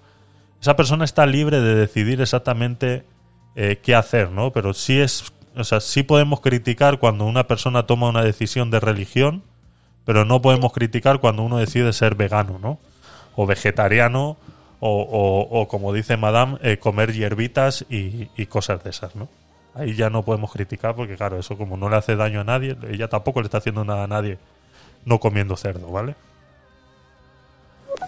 Quería preguntarle a la señorita Zula, que es la máxima responsable de la Concejalía eh, de Bienestar Social en Mátaro, ¿por qué esos bocadillos que les dan de fiambre, no sé ya si es de cerdo o no, vienen así como, como con las rajas por fuera?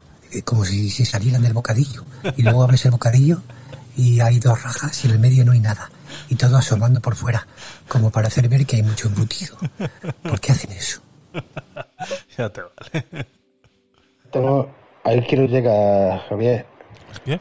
Los trabajadores tienen que tener un, un- un horario razonable para, eh, para compaginar con la familia. ¿Eh, Javier? Y no nos damos cuenta que en el sistema, ahora, en los 60, los 70, solo había un trabajador en la familia. Y ahora ten- tienen que trabajar la pareja, los dos. ¿eh? entrando más seguros sociales y más impuestos al gobierno. Y con, con los mismos servicios. ¿Y qué le da? Servicios de comedor. Va. Mira, te damos servicios de comedor. ¿Vale? Eso es lo que quería llegar. Sí, sí. Que el sistema este de los gobiernos llevando para vivir una vida, sobrevivir, dos trabajadores en la familia. A ver si nos damos cuenta, trabajadores. Saludos. Sí, sí, está claro, estamos completamente de acuerdo con eso. Esto ha sido una cuestión forzada por el sistema y, y lo que tú dices es una manera también de, de recaudar y, y- y todo eso, ¿no? Lastimosamente es así. Entonces eh, hemos dejado que eso pasara. eh, ya sucedió pues con el cambio de la peseta al euro. Ya eh, pertenecer a, a- Europa, pues en, cierto modo no nos no nos asegura nada y como siempre somos el, el último mono en Europa y bueno ahora hemos aparecido un poquito en el mapa con el tema del gas y el gasoducto y todo lo demás y la pelea con Francia ahora estamos en el mapa ahora España eh, hay muchos alemanes que acaban de descubrir que España existe entonces eh, hay que aplaudirles no Eh, hay que hay que darle las gracias por acordarse de que Europa tiene una parte sur y que somos Portugal y, España, ¿no? Entonces, pero sí, está claro que, que la sociedad y- y el gobierno nos ha llevado a eso. A ver, eh, Rottermeier, gracias por pasarte, te escuchamos. No, todos somos libres de decir lo que realmente queramos, me cago ¿no? Correcto. Digo yo, vamos, si no, ¿en qué mundo vivimos, joder? Se nos va la pinta a todos. Exacto, exacto. Cada uno es libre de decidir y yo creo que eso es algo que no debemos eh, ceder en ningún momento. ¿Vale? Y por eso es lo que digo que asimismo como cada uno es libre de decidir, también nos tenemos que preocupar del otro lado que a la hora de ayudar a otra persona tenemos que conocer a esa persona que estamos ayudando para poder ayudarla dentro de sus decisiones que ha tomado. Y que por querer ayudar a esa persona no tenemos que inculcarle nuestros pensamientos, ¿vale? No tenemos por qué hacer cambiar a la gente de, opinión, eh, porque como te estoy ayudando ya tienes que empezar a pensar igual que yo, ¿no? Eso es lo que hacen los gobiernos, ¿no? Eso es lo que hacen los gobiernos con las ayudas de 200 y 400 euros, ¿no? Que las dan para conseguir votos. No, si yo te ayudé en su día, ahora me tienes que ayudar tú a mí votándome, ¿no? Entonces, eh, eh, tú recibes esa ayuda de un, de un gobierno socialista y ya te hace socialista, ¿no? Entonces ese tipo de ayudas no son, no son, no son ayudas realmente, simplemente estás comprando una opinión. Y eso es lo que haces tú cuando donas eh, a Caritas un paquete de macarrones y resulta que a la persona que se le entrega ese paquete de macarrones no se lo puede comer porque ese paquete de macarrones no es halal. Entonces esa persona no se lo puede comer. La mala es esa persona que tomó una decisión de no comer productos que no sean halal. No, la culpa es de todo el circuito de donación que no nos estamos interesando realmente de quién va a recibir ese producto. Estoy muy de acuerdo con lo que ha dicho la señorita Madame. Es esa moda de comida, entre comillas, saludable, de comer brotes en el bosque haya cuatro patas y hamburguesas de césped. Todo en favor de la Agenda 2030. Recordemos el eslogan. En el año 2030 no tendrás nada, serás feliz y un gilipollón. Que no cuenten conmigo. Exacto, exacto. A ver, tenemos más audios. Eh, a ti yo te lo puse. Bienvenido, te escuchamos. Buenas noches, buenas noches, buenas noches. Oye, Javierito, eh, me alegra mucho haberte escuchado y que estés bien. Saludito desde aquí, desde EEUU. Tu panita dulce, El atillo. Te lo puse. Oye, ¿tú sabes a quién yo voy a ayudar aquí en este podcast? A Mr. Polla, a Doctor Polla, porque me dijeron que Doctor Polla tiene como 300 años. Es el más viejo de aquí de, de, de estéreo. Exacto. Y me alegro que Doctor Polla esté por ahí y que tenga salud hasta, hasta el día que, que no venga más. Para que siga haciendo podcast así bien loco. Así que desde aquí, desde EEUU, Javielito, tu panita dulce, eh, Atillo, te lo puse. Y espero que tú también ayudes al Doctor Polla. dándole este espacio que le damos aquí, escuchando a personas mayores eh, su opinión, yo creo que ya estamos haciendo una labor social muy grande. Eh, hay que ayudar a que eh, los adultos mayores tengan un, un sitio donde expresarse. Y aquí le damos ese espacio. Azulá, gracias por pasarte, te escuchamos. Marketing, doctor, es puro marketing. Eso lo hacemos aquí en Mataró solo, ¿eh? Somos pioneros en hacer bocadillos de mentira. Donde el centro, la miga, donde empape, empape. ¿Sabes? En la parte en que empape está vacía. Entonces les decimos a nuestros chefs, nuestros chefs, que, que solo se las hojitas y, y lo que viene a ser el, el- el no fiambre, porque no hay, pues asome el, el morro, pero simplemente para cubrir las apariencias, lo que viene siendo a impresionar las visitas. marketing, marketing, marketing. Eh, Black Panther. Tienes todos los podcasts en, en diferido en nuestro canal de YouTube y, los puedes ver en, en tanto en YouTube o en modo podcast en, en Spotify, en Apple Podcasts y en todas las plataformas habidas y por haber de podcast y si no en los diferidos en Twitch eh, también los tienes. Así que ahí te puedes ver eh, todo lo que no has podido verte. Eh, te recomiendo el modo podcast de camino al trabajo, te los puedes poner tranquilamente y ahí los puedes escuchar y mandarme tus comentarios. A ti yo te escuchamos.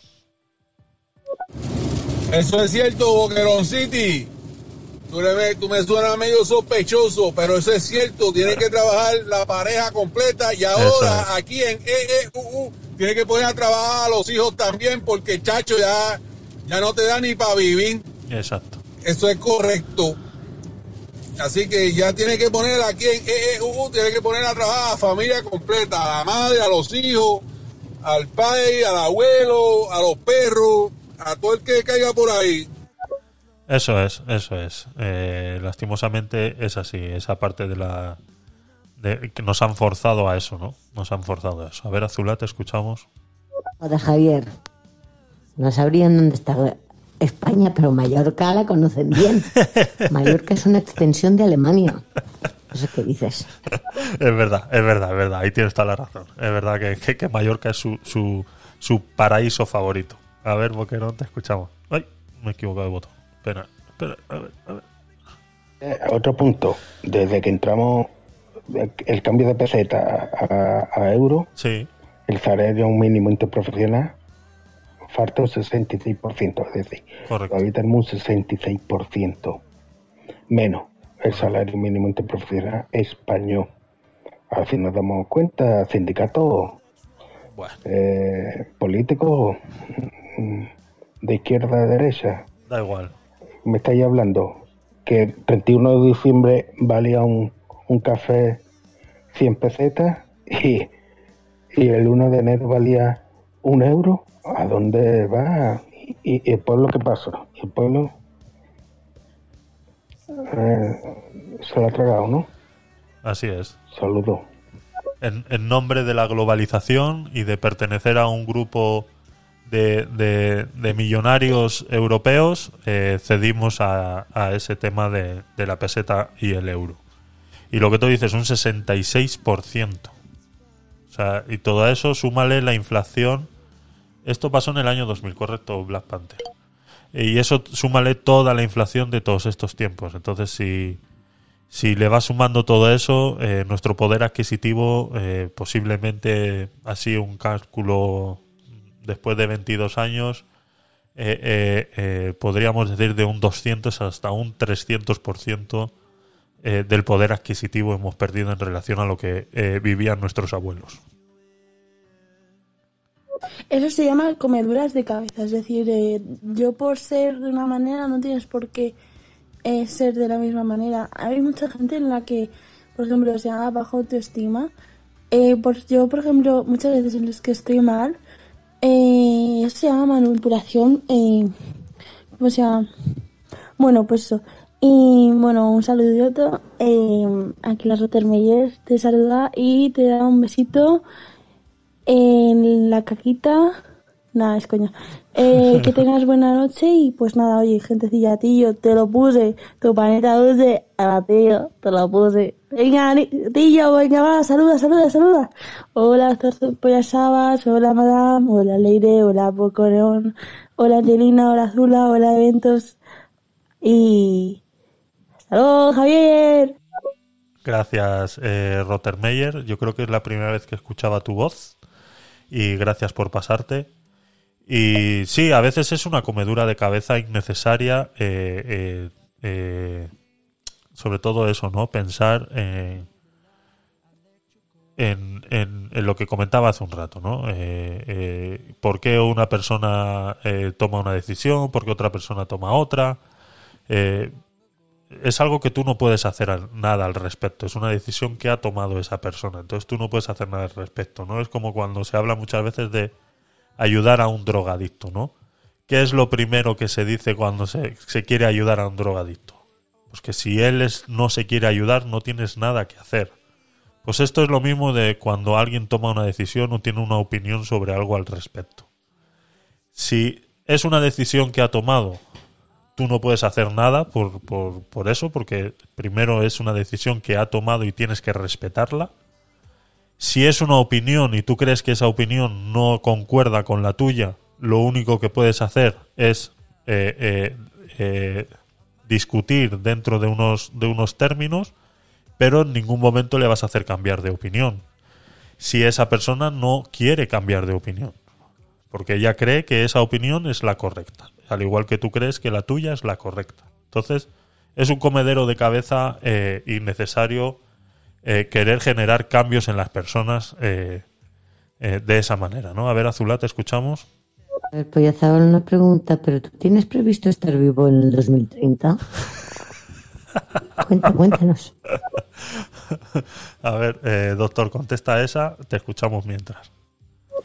Ay, un abrazo a Jaquillo desde EEUU, el mejor camionero de la Interestatal, que también hace obras cristianas, recogiendo a esas chicas eh, en las zonas de servicio que van con un bolso y botas de cuero y necesitan ser transportadas de un sitio a otro. Y él no pide nada a cambio. Nada, no os penséis cosas feas. Bueno, un, un par de veces solo. Así que un gran abrazo. A ver, eh, a ti yo te escuchamos. Pero eso del socialismo está cabrón. Ya me sometieron una bola hinchada y la otra en proceso, chicos. Aquí en América, en EEUU, el país con la- todas las libertades, estos socialistas están jodiendo al país bien cabrón. Y lo que están buscando es que se vuelva una, una guerra civil como pasó allá en los años Guacala, en los años 700 por allá. Sí. Pero está cabrón, está cabrón. El socialismo es malo. Es la gran cogida de pendejo que le están dando a la gente y nos están comiendo el chiquito. Y, y, y del socialismo brincan al comunismo.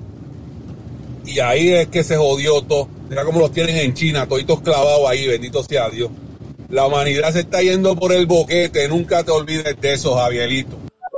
Ah, no, pues imagínate tú. ¿Qué comunismo es ese? Así es, así es, completamente de acuerdo. Completamente de acuerdo. El socialismo es, eh, vamos, está demostrado en la historia que no es la solución a, a- a nada, a nada. Eh, la historia lo demuestra eh, cada vez que puede, eh, lo demuestra. Eh, lo estamos viviendo ahora con Rusia. Eh, parece que hay mucha gente que, se acaba de dar cuenta de que, de que Rusia es un país comunista.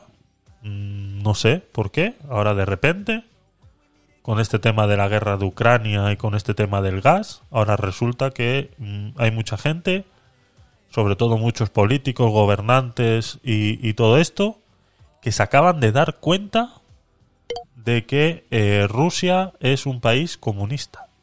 Chico, eh, no lo entiendo. No sé qué, le pasa por la cabeza a esta gente, que no lo entiendo. ¿Cómo acaban de llegar a esta conclusión ahora? Han sido comunistas toda la vida, solamente que han estado engañando a la gente y la gente se ha creído que se estaban eh, occidentalizando de alguna manera, ¿no? Por, por, por- por ponerle de, de- eso, ¿no? Dejando entrar a, a dejando entrar a, a- a McDonald's, a Zara y, y a todos esos a vender en Rusia, pensaban que, bueno, Rusia, pues mira, eh, se está se está modernizando un poco, ¿no? Está dejando tanto el comunismo de lado, que comunismo ni de lado ni que nada. Si ya has visto lo que a la primera de cambio es la que te lían. Entonces, nos echamos las manos a la cabeza ahora y, y- y- nos acordamos ahora que, estábamos haciendo tratos con comunistas, que le estabas alimentando a comunistas. Aquí tengo ahora una noticia que os voy a traer de Wall Street sorprendido de que Rusia esté mejor que de como estaba antes de que empezara la guerra. Venga, hombre, o sea, mm, no sé, que, que, somos no- algunos más listos que otros, no lo entiendo. Cuando son ellos los que están ahí, llevan trabajando en esto toda la vida, se dan cuenta ahora de que estaban haciendo tratos con comunistas, no lo entiendo. A ver a ti. Pregunta que te hago, Javierito, ¿cómo, cómo era mejor antes? ¿Era la peseta era mejor o el euro es mucho mejor? Explícame eso porque ah, recuerda que yo no yo no comprendo mucho de eso. Eh, es complicado tomar una decisión en respecto a si una es mejor que la otra. Son dos, son dos sistemas de economía eh, diferentes, ¿vale? Con la peseta tenemos la oportunidad de ser el único país que mantiene esa moneda. Entonces, en ese caso, eres un país soberano en relación a tu economía. Y al tener el euro, pues eh, formas parte de una economía más global en la cual te abre eh, puertas a otro tipo de comercio. Entonces, una no es mejor que la otra. Simplemente que nos acordamos siempre de este problema de cuando se hizo el cambio de, de la peseta eh, al euro, cuando nos encontramos en estos problemas de crisis. ¿Vale? Cuando estamos en problemas de crisis nos acordamos de esto porque, claro, en un tema de crisis la peseta hubiera sido mejor porque eh, yo puedo devaluarla. O eh, como hace, eh, como empezó haciendo Venezuela en su tiempo y al final la ha devaluado tanto, no ha seguido con ese, con ese juego que al final pues han entrado en lo que han entrado, ¿no? Pero si nosotros a día de hoy tuviéramos la peseta, sería tan fácil como devaluarla un poco y comernos esa inflación que nos está eh, asumiendo ahora mismo del, del 10,6%, ¿no?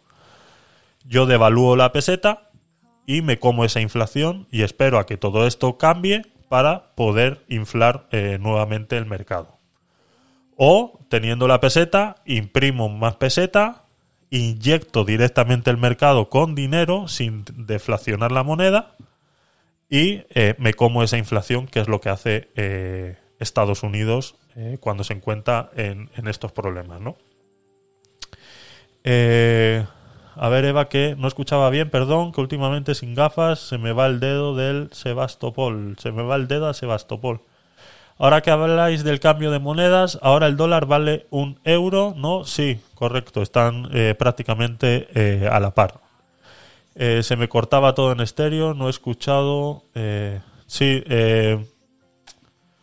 eh, estoy, no sé si es que estoy teniendo yo problemas de, internet o algo, pero el, directo ha, ha habido un momento que se ha que se ha estado cayendo a ratitos y no sé si ahora por lo que me comentas parece que estéreo también.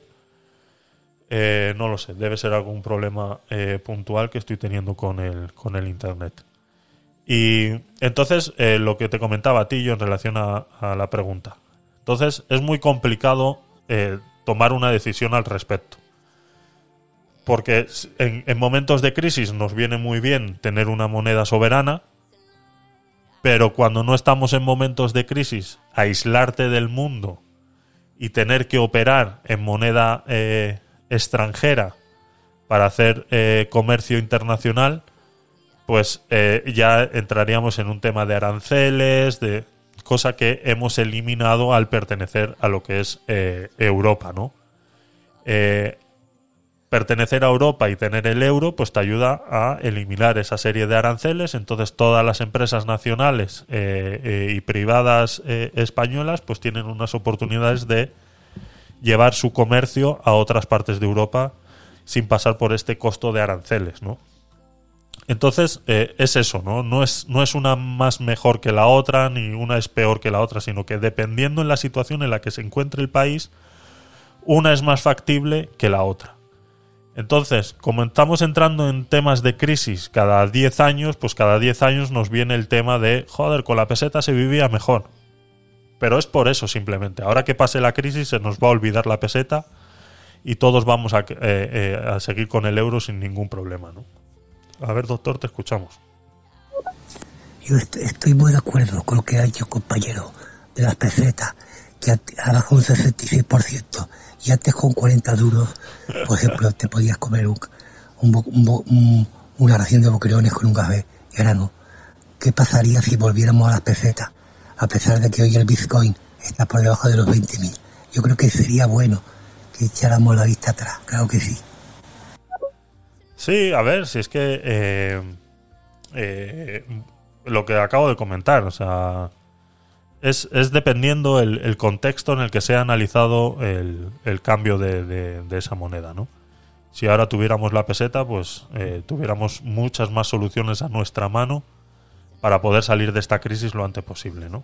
Ahora dependemos de eh, Bruselas, de Alemania, que siempre tiene al resto de Europa agarrado por los huevos, y, y demás, ¿no? Pues son los mismos problemas que ocurren, por ejemplo, en Panamá, en, en, eh, y en sitios que están dolarizados, pues y, tienen el mismo problema, ¿no? Que, que viven a, a caballo de lo que Estados Unidos haga con el dólar. Entonces, eh, es, es eso, ¿no? Es, es eso. Es prácticamente lo mismo, ¿no? Es como preguntarle a un panameño qué opina de, de aunque en Panamá eh, el balboa no ha sido nunca una moneda de uso de, de uso regular, vamos, no existe como tal, existen unas monedas de 25 de 25 centavos eh, que sí sale la cara de Balboa y poco más, no hay billetes, no hay nada, o sea, nunca se imprimió una moneda como el Balboa como tal. Siempre han tenido el dólar, ¿no? Entonces tampoco saben mucho lo que es eh, tener una moneda soberana, ¿no? Pero al- eh, pero sí entienden que dependen de todas las acciones que haga Estados Unidos al respecto para para, para tomar decisiones de su, de su economía, ¿no?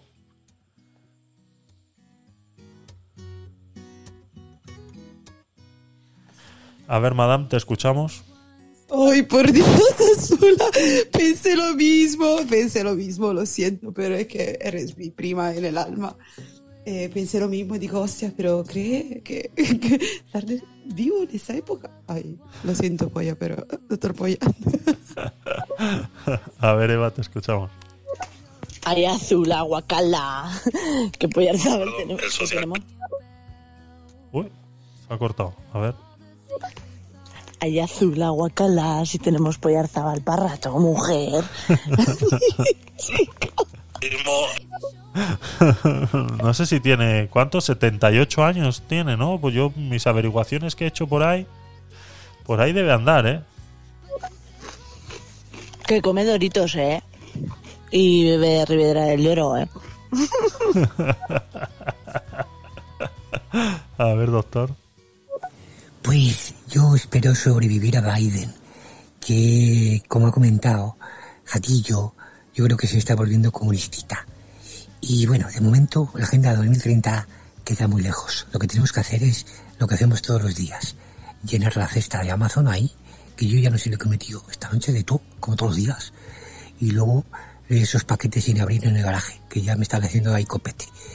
Pues eso es lo que hay que aprovechar antes de que llegue la Agenda 2030, que de momento todo va rodado, rodado en Españita, pero nunca se sabe. Sí, vamos de camino, vamos de camino a eso. Hoy en las noticias hablaban de, de un problema que tienen en las Islas Baleares sobre eh, sobre los taxis piratas, ¿no? Y todo eso, y cómo hablaban de, de de, solucionar ese problema y yo en mi mente decía, digo, pues si es que esto, o sea, si es que se les va a acabar el chollo ya, o sea, de aquí al 2030 todo esto va a estar eh, eh, va a estar prohibido, ¿no? Eh, eh, la gente ya no va a poder tener su coche, eh, los taxis eh, van a pasar a ser eh, autobuses porque un coche con una sola persona ya no se va a poder hacer, la gente va a tener que empezar a compartir coche, todo eso que habla la, la agenda eh, eh, 2030 y que mucha gente no, está, no está prestando atención. A ver, Eva. Yo, comentarios de mis padres, bueno, de mi madre, o de, bueno, gente de la edad de mi madre que tiene ahora 70 años, de decir, antes ahorrabas y ahorrabas de verdad. Coño, es que, vale, te endeudabas para 30 años, pero ahorrabas. Exacto. Sí, antes te daba para todo, antes te daba para todo. Eh, yo me acuerdo de ir al cine con, con 500 pesetas y te daba para todo. Ahora es que ya no, no te compras ni el chicle con eso. Y mi madre con mi edad, que yo tengo 38, ya tenía dos hijos. O sea, se formaban familias contra. Exactamente, exactamente.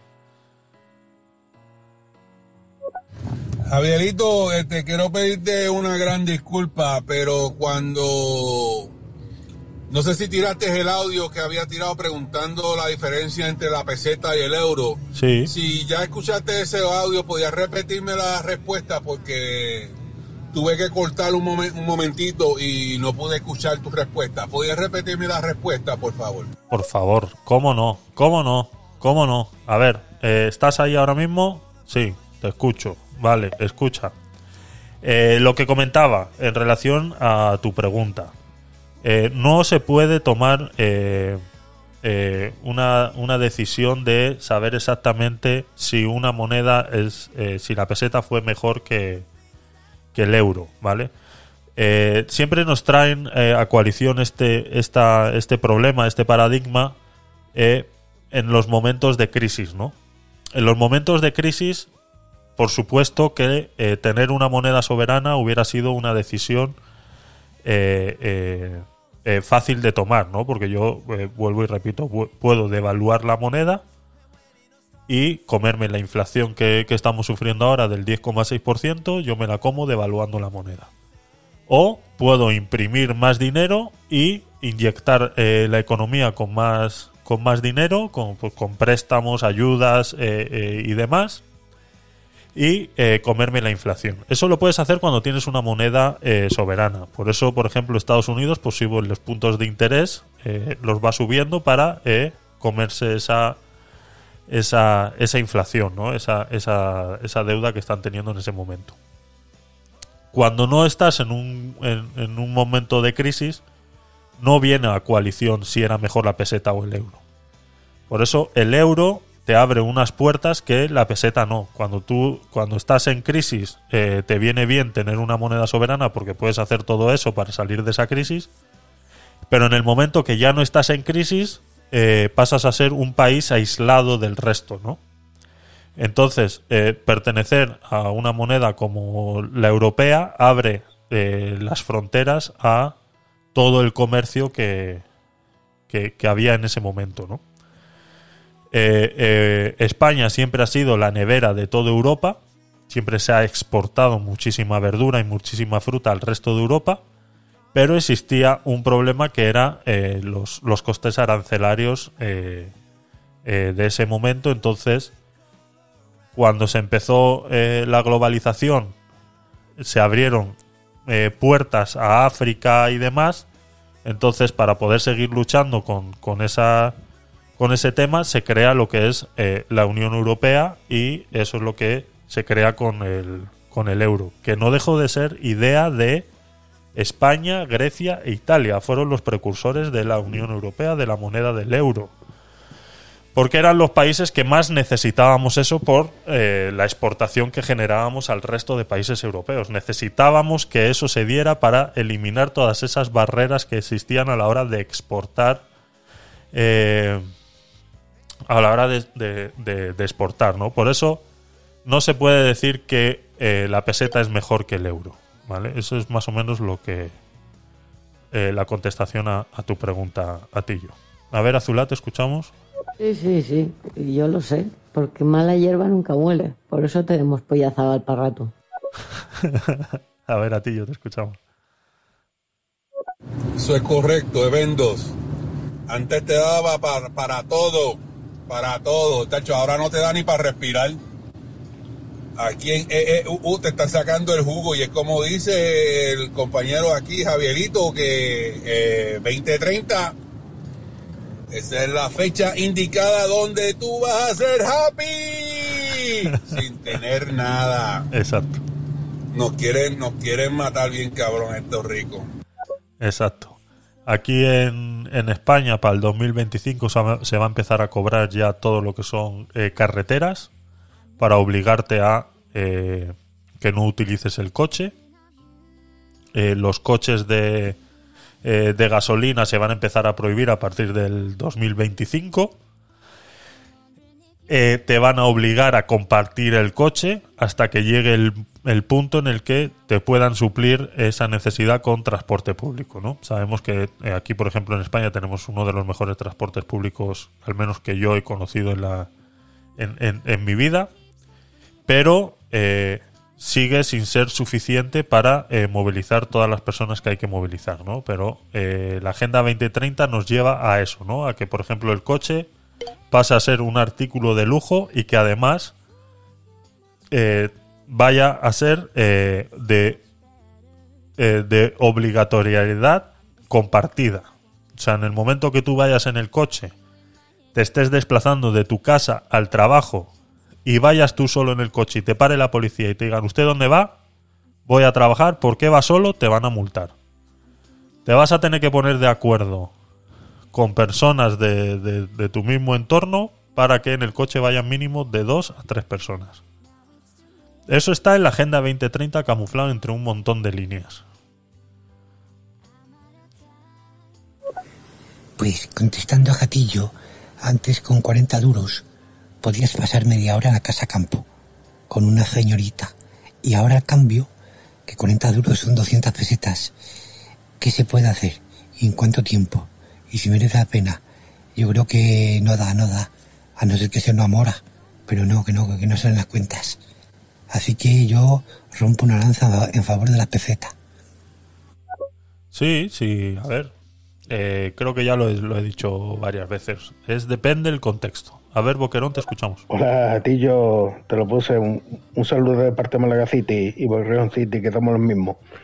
Eh, Ah. Javier, ¿te acuerdas esa parte de a donde las cajas y los bancos, por tener un pequeño capital en las cuentas, en las libretas, te generaba intereses y ahora te genera comisiones?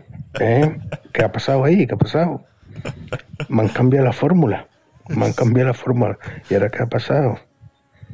¿Eh? Otro engaño de este sistema ahora del siglo XXI. Pues ya sabes, eso lo sabes muy bien, porque ha cogido bastante dinero. Un saludo, da- te has dado cuenta tú también, ¿no? Que antes las cuentas generaban intereses y ahora generan gastos. Te has dado cuenta tú también, sí. Eh, eso eh, es parte, parte de la culpa la tiene la, lo que es la globalización, ¿no? Sabíamos que en el sistema de cajas, al menos aquí en España, funcionaba bastante mejor porque no dejaban de ser cooperativas, donde prácticamente nos conocíamos todos y eh, realmente se hacía lo que se tenía que hacer con el dinero ahora no dejan de ser una gran empresa que lo único que hacen es especular con tu dinero y eh, en, en los momentos de crisis se encuentran con este problema, ¿no? Al final te tienen que cobrar hasta por respirar. Por entrar en la sucursal ya te cobran. Javier, muchas gracias por esa respuesta. Te lo voy a agradecer siempre por ayudarme a seguir entendiendo cómo es el euro y las pesetas y todo eso y cómo es la vida allá en Europa. Te lo voy a agradecer siempre. Y siempre te voy a agradecer por permitirme poner mis audios ahí en tus podcasts. Siempre voy a estar pendiente. Que tengas una bonita noche, mi amigo, y sigue con el podcast. Y desde aquí, desde EEUU, un abrazo bien fuerte. Tu panita dulce, el atillo, te lo puse. Gracias a ti por, por pasarte. Eh, sabes que se te aprecia mucho y se te quiere y siempre serás bienvenido con tus audios y tu, y tu buen humor, tu buen humor que nos traes aquí con... Y, y, me encanta escuchar tus noticias HP, que lo sepas, que las escucho siempre que puedo y si no en diferido. A ver, Eva, te escuchamos. Azula, ¿qué ha, pasa- ¿qué ha pasado? Que me he quedado sin batería. ¿Qué ha pasado ahora con el doctor? que estamos hablando que, que tenemos doctor para rato, ¿no? Que tiene 77 años, pero que bueno, que como come doritos y fuma cigarrillos, pues eh, hierba mala nunca muere y tenemos doctor, doctor para rato. Vale, chicos, eh, más cositas, más cositas. Ya hemos dejado eh, el tema ese atrás. Y para entrar un poco en, en- en coalición, os traigo esta, esta noticia de Wall Street, que es lo que comentaba yo antes, que así un poquito por encima, vamos a ver dos, tres gráficos. Pero vamos, que simplemente eh, me asombra cómo eh, eh, a día de hoy todavía se siguen asombrando de que Rusia está mejor económicamente de como estaba antes de la guerra, ¿no? Ya lo comentamos aquí cuando, cuando inició la guerra, que la gente decía pues que, que todos los bueno la gente, los políticos eh, eh, daban aplausos con, ore- con las orejas eh, diciendo que todos los, los bloqueos económicos y demás que se estaban haciendo a Rusia estaban surtiendo efecto, cuando realmente era mentira y esta noticia nos lo viene a, a- confirmar y, y- y yo decía aquí que, que eso es eh, literalmente imposible porque desde la Segunda Guerra Mundial Rusia lo único que ha hecho ha sido ahorrar dinero y nosotros hemos sido los que hemos alimentado a ese bestia, a esa bestia, la hemos alimentado nosotros. Entonces, eh, cuando los cuando los políticos eh, se jactaban de que de que toda la presión eh, socioeconómica que estaban eh, haciendo a Ucrania perdón a Rusia en- en- por el tema de, la guerra de Ucrania estaba surtiendo efecto no porque estábamos viendo pues cómo Zara abandonaba el país cómo McDonald's eh, cerró todas sus sucursales no pues estamos pensando que que eso a ellos eh, eh, como gobierno les importaba, ¿no? Y, ya vimos que lo primero que hicieron en el momento que cerraron todos los McDonald's al mes y medio fue crear ellos su propia eh, su propia franquicia de hamburguesas exactamente igual al McDonald's con McFlurry y todo eh, que se llamaba eh, la buena hamburguesa o algo así creo que se llama y, cogieron todos los locales que, que- que abandonó eh, McDonald's y los convirtieron en su propia franquicia, ¿no? Entonces, eh, con eso ya te tiene que quedar claro que, que a ellos les da exactamente igual.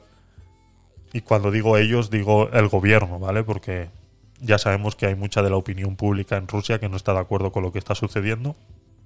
Pero como hemos hablado antes, igual de lo que pasa con, con Cuba, ellos no tienen la culpa de, de haber nacido ahí ni de tener unos, unos gobernantes como los que, como los que hay en Rusia o, puede haber en Cuba ahora mismo, ¿no? Que no dejan de ser eh, comunistas, ¿no? Entonces, eh, eh, daban aplausos jactándose de que estaba surtiendo efecto y ahora esta noticia con ciertos gráficos nos va a aclarar que no, como ya lo hemos comentado aquí muchas veces, ¿no? Que hemos estado alimentando al monstruo, eh, manteniéndole, comprándole el gas. eh, eh, ellos han estado ahorrando mucho dinero hasta que se han visto en la, fuerza de hacer lo que les dé la gana y lo están demostrando que están haciendo lo que les da la gana y tienen a, Europa agarrada por los huevos ahora en invierno con el tema del, con el tema del gas, ¿no? Y lejos de, ponernos Europa de acuerdo, tenemos eh, a Francia eh, luchando por sus propios intereses, independientemente del resto de, independientemente del resto de Europa. Y lo cual pues nos viene otra vez eh, el tema de que si Europa es una buena idea o no en relación a los temas sociopolíticos que nos unen. Y si no somos capaces de estar eh, unidos en estas decisiones porque nuestros intereses eh, políticos, económicos y de poder están por encima de, Europa, pues eh, poco más podemos hacer, ¿no? Entonces a ver si logramos eh, entrar, hacer entrar en razón a Francia en relación al, al gaseoducto este que se quiere que se quiere hacer y, ponen más de su parte para que se pueda realizar y bueno y si no pues el plan B siempre viene bien pero eh, habrá que, que hacer algo con Francia en relación a ese tema, ¿no? Eh, la noticia eh, dice los principales bancos de inversión esperaban que Rusia sufriera graves daños económicos tras la invasión de Ucrania en febrero. Sin embargo, la economía rusa ha resistido mejor de lo esperado, lo que les ha llevado a revisar estas predicciones. Dice, comienza el día... Vale, esto es una...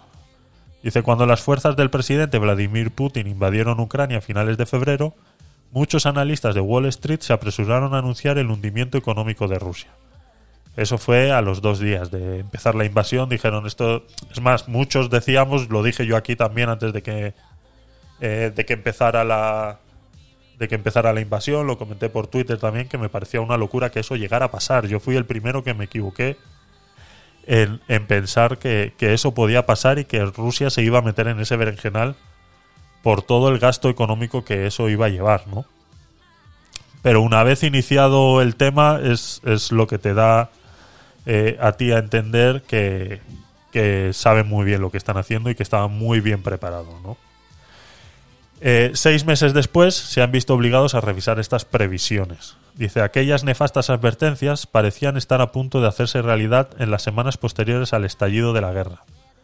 Los aliados occidentales impusieron sanciones económicas como la prohibición de importar petróleo y la exclusión del rublo ruso de los mercados internacionales de divisas. Pero la economía rusa ha demostrado una gran resistencia.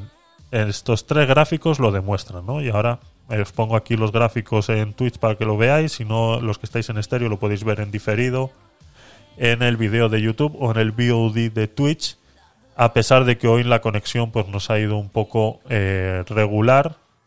Y, y bueno, espero que esta parte al menos esté, se esté grabando bien para,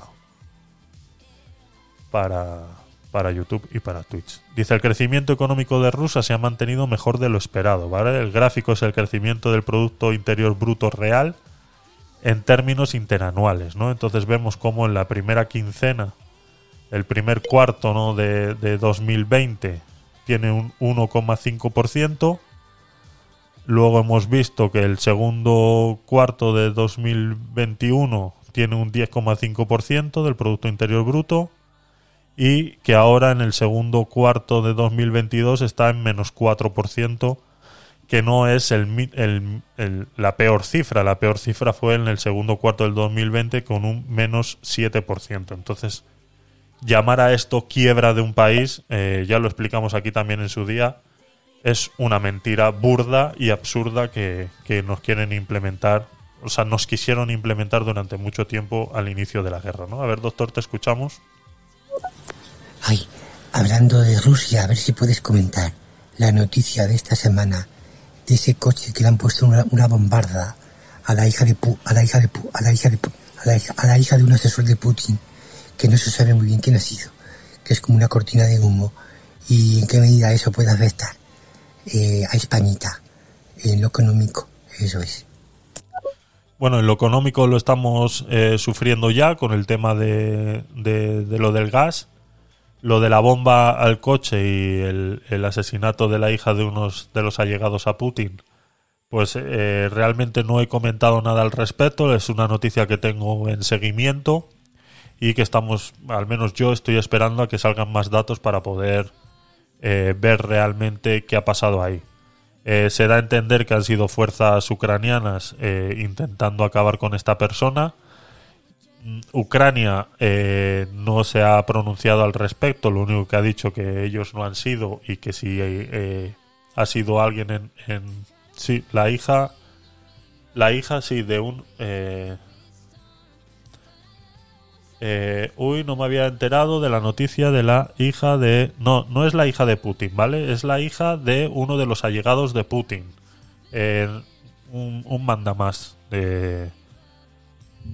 Eh, a ver si encuentro la noticia. Hija... eh, Ha llegado Putin. Buah, qué mal escribo, de verdad, ¿eh? No veáis esto. Fallece en un atentado la hija de un allegado de Putin. Daria. Aquí está la noticia. Eh, Daria Dugin, la hija de Alexandre Dugin, un filósofo ruso y uno de los allegados de Vladimir Putin, ha fallecido la noche del sábado en un atentado con bomba. Este asesinato ha provocado una ola de indignación en la clase política rusa que demanda que el crimen no quede impune. El líder de la autoproclamada República Popular de Donetsk, en el este de Ucrania, el prorruso Denis Pusilin, acusó directamente al gobierno de Kiev de estar detrás del atentado. Es un intento de eliminar a Alexandre Dugin. Los terroristas del régimen ucraniano han matado a su hija, escribió en Telegram. En esa misma red social, la portavoz del Ministerio de Asuntos Exteriores de Rusia, María Zaharova, advirtió que de que si se confirma la huella ucraniana en el atentado, habrá que hablar de la política eh, de la política de terrorismo del Estado del régimen de Kiev. Por eso es que digo que esto todavía está sin, eh, sin estipular realmente eh, si la autoría es realmente eh, por parte ucraniana o simplemente ha sido un grupo terrorista aislado intentando de eh, de crear este, este, este tema. Por eso es que estoy esperando a ver si se habla más al respecto, ¿vale? Pero es la hija de un filósofo ruso que se ha llegado a Vladimir Putin, ¿vale? A ver, Boquerón, te escuchamos. Bien, con permiso, te voy a dar un- la última noticia. Mikhail Gorbachev, último presidente de la Unión Soviética, muere a los 91 años. ¿Eh? Para que esté ahí, para que lo sepa. Hierba, Un saludo. hierba mala nunca muere. Siempre terminan en- en- en- en lo último. Dice, eh, con el gráfico este, ¿vale? A la noticia de ello, JP Morgan ha concluido que la economía rusa ha resistido el peso de las duras sanciones. Hay otro gráfico aquí más adelante que habla sobre la exportación del petróleo ruso, millones de barriles al día, ¿vale? Vemos que en enero de 2022 en el gráfico eh, habla de 3,8 entiendo que son millones de barriles y en julio de 2022 2,8 eh, millones eh, de barriles a lo que es Europa, un 1,7 de barriles a China, un millón de barriles a India y un 1,9 millones de barriles a otros eh, países, ¿no? Esto es en julio de 2022. Cuando en enero de 2022 no existía guerra alguna, eh, eran 3,8 millones de barriles a Europa, un 1,7 de barriles a China, un 0,1 a la India, o sea, la India es la que más ha aumentado la compra de, de barriles de petróleo a Rusia y 2,4 eh, a otros países. O sea, realmente los que eh, no ha disminuido nada más que la compra de Europa ha disminuido en un millón de barriles. O sea que si esa es la sanción que le querían imponer a Rusia, pues ya ves que no, no ha sido gran cosa porque se siguió comprando 2,8 millones de barriles eh, a julio de 2022. Y eh, China ha seguido consumiendo exactamente lo mismo. La India sí aumentó en un 900% el consumo y otros países se han mantenido en el mismo consumo. Entonces vemos cómo eh, no ha valido de nada eh, las, las presiones económicas que se han hecho a Rusia porque yo creo que no contaban pues eso con la ayuda de India o de China a la hora de comprarle todo ese producto que Europa le dejó de comprar. Vemos como, por ejemplo, en petróleo pues lo ha comprado la India, ¿no? Aparte pues de todo el dinero ahorrado que ya hemos comentado aquí muchas veces. El otro gráfico que demuestra que la economía rusa no ha descendido prácticamente en nada desde que empezó la guerra son los sectores manufactureros y de servicios de Rusia que vemos que han repuntado. ¿no? Sí tuvo una baja al inicio de, la guerra para eso de finales de marzo, ¿vale? Eh, que bajó de estar en un 50,8, bajó a un 37,7, pero vemos como de ahí en adelante eh, se ha ido manteniendo y además ahora está en un 52,2 el producto eh, compuesto de Rusia.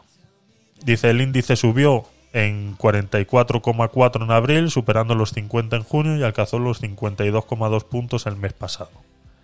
Esta última lectura significa que la salud económica de Rusia está floreciendo, lo que dista mucho de las predicciones catastróficas de Wall Street.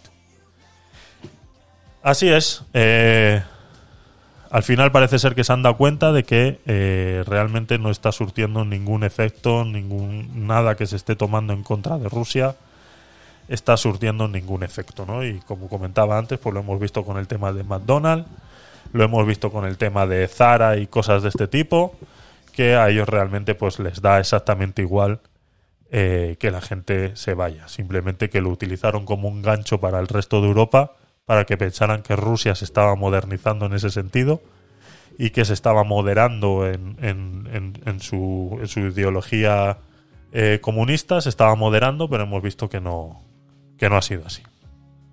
A ver, eh, Black Panther nos dice en Twitch y los barriles que eh, Estados Unidos por fin está vendiendo a los que tenían acumulado durante la pandemia. Eh, correcto, exactamente. Eh, es uno de los grandes beneficiarios de que de la guerra de, de Ucrania. Y España um, eh, aumentó mágicamente la compra de crudo de Estados Unidos. Correcto, exactamente. Eh, uno de los grandes beneficiados de, de ese tema ha sido Estados Unidos, como bien ha dicho Black Panther, que pues que, que Estados Unidos ha aumentado su, su venta de, de petróleo a países que antes ni siquiera le compraban, ¿no? Vale, eh, más cositas. Eh, llevamos dos horas y 20 minutos de podcast. La verdad que se está haciendo muy ameno hoy con todos vosotros ahí. Y eh, vamos a irnos a la, a la noticia del, del título de hoy, ¿vale? Llegó el futuro a la atención sanitaria.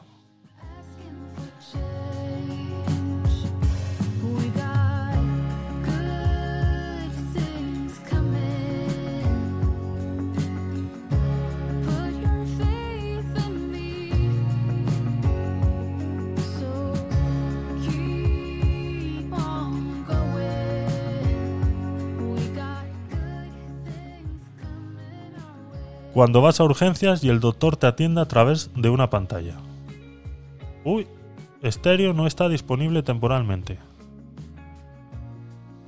Eh, estáis, los que estáis en Twitch, estéreo se ha caído.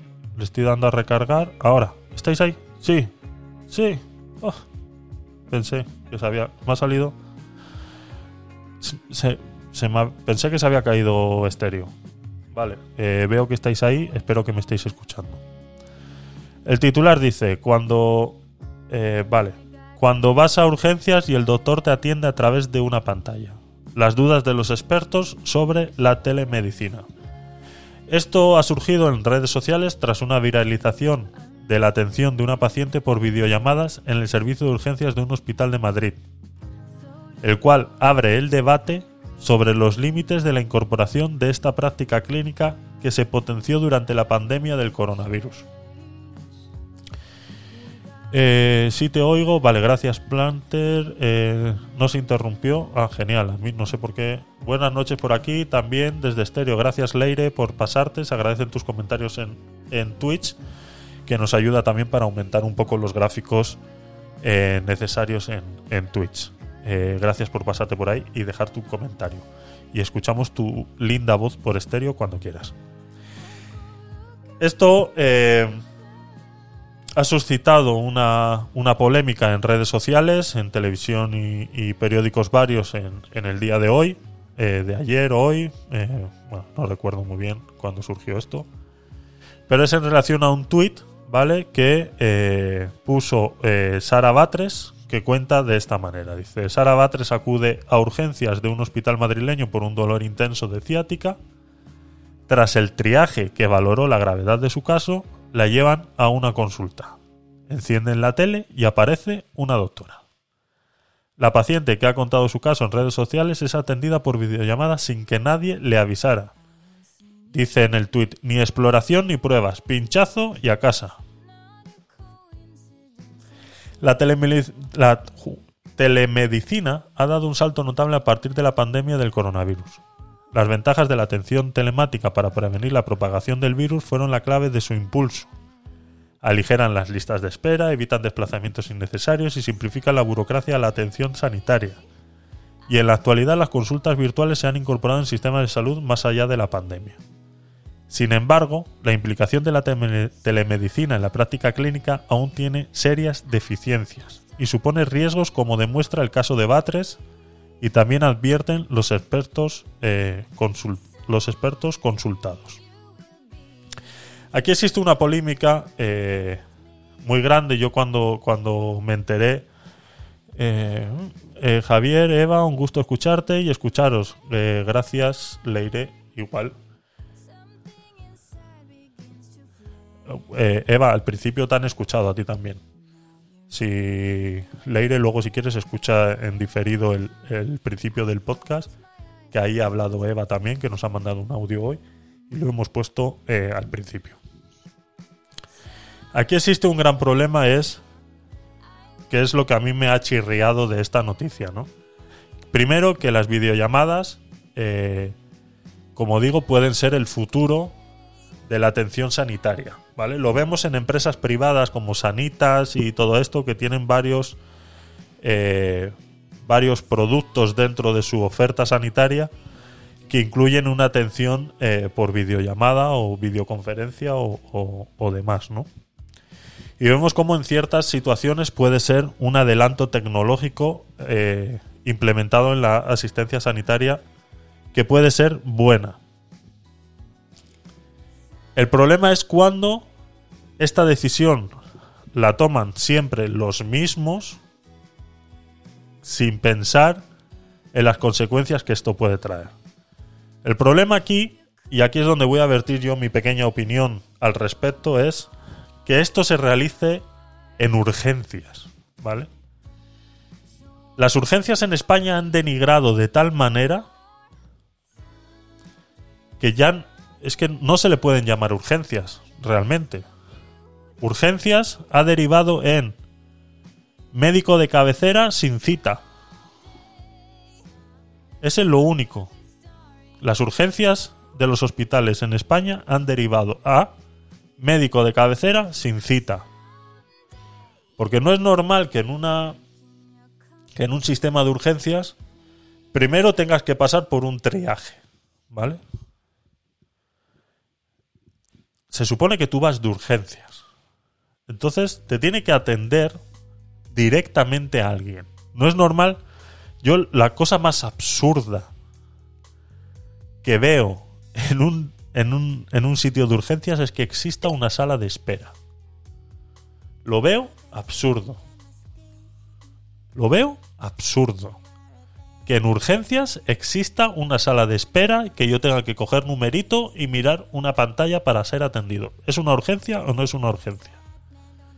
¿Quién decide qué es una urgencia y qué no es una urgencia? Entiendo que hay gente que puede llegar a abusar de los procedimientos de urgencias. Lo entiendo. Lo entiendo.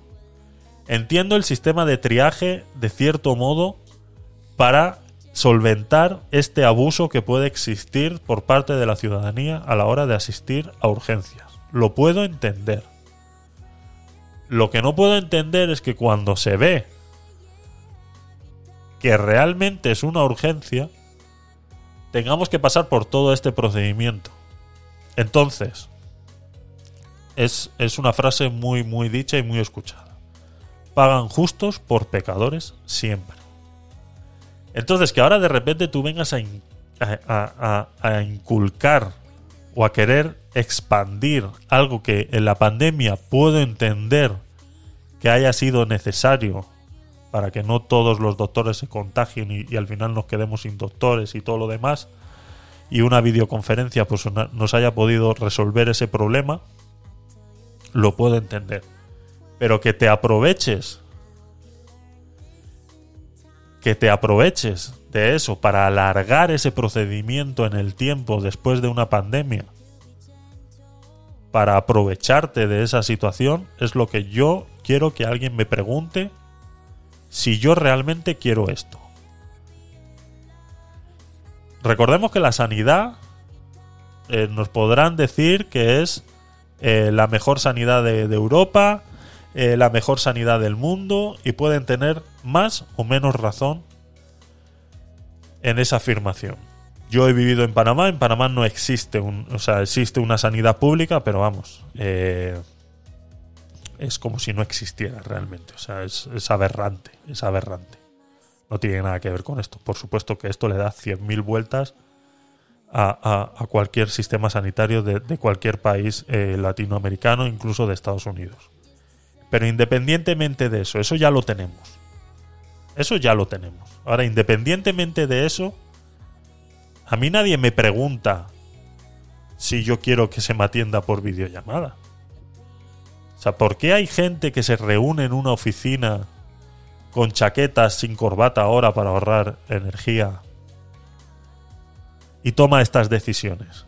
¿En base de qué? ¿En base de qué? Como dicen, no, es que es un procedimiento. Es un procedimiento válido. Es un procedimiento válido, te dice el ministro de, de Sanidad. Es un procedimiento válido. ¿Pero válido por quién? Por ti. Que tú eres el que ha tomado esa decisión. Que tú y cuatro consejeros más habéis tomado esa decisión. A mí nadie me ha preguntado si yo realmente quiero ser atendido por videollamada. Y menos en un departamento de urgencias. Nadie me ha preguntado.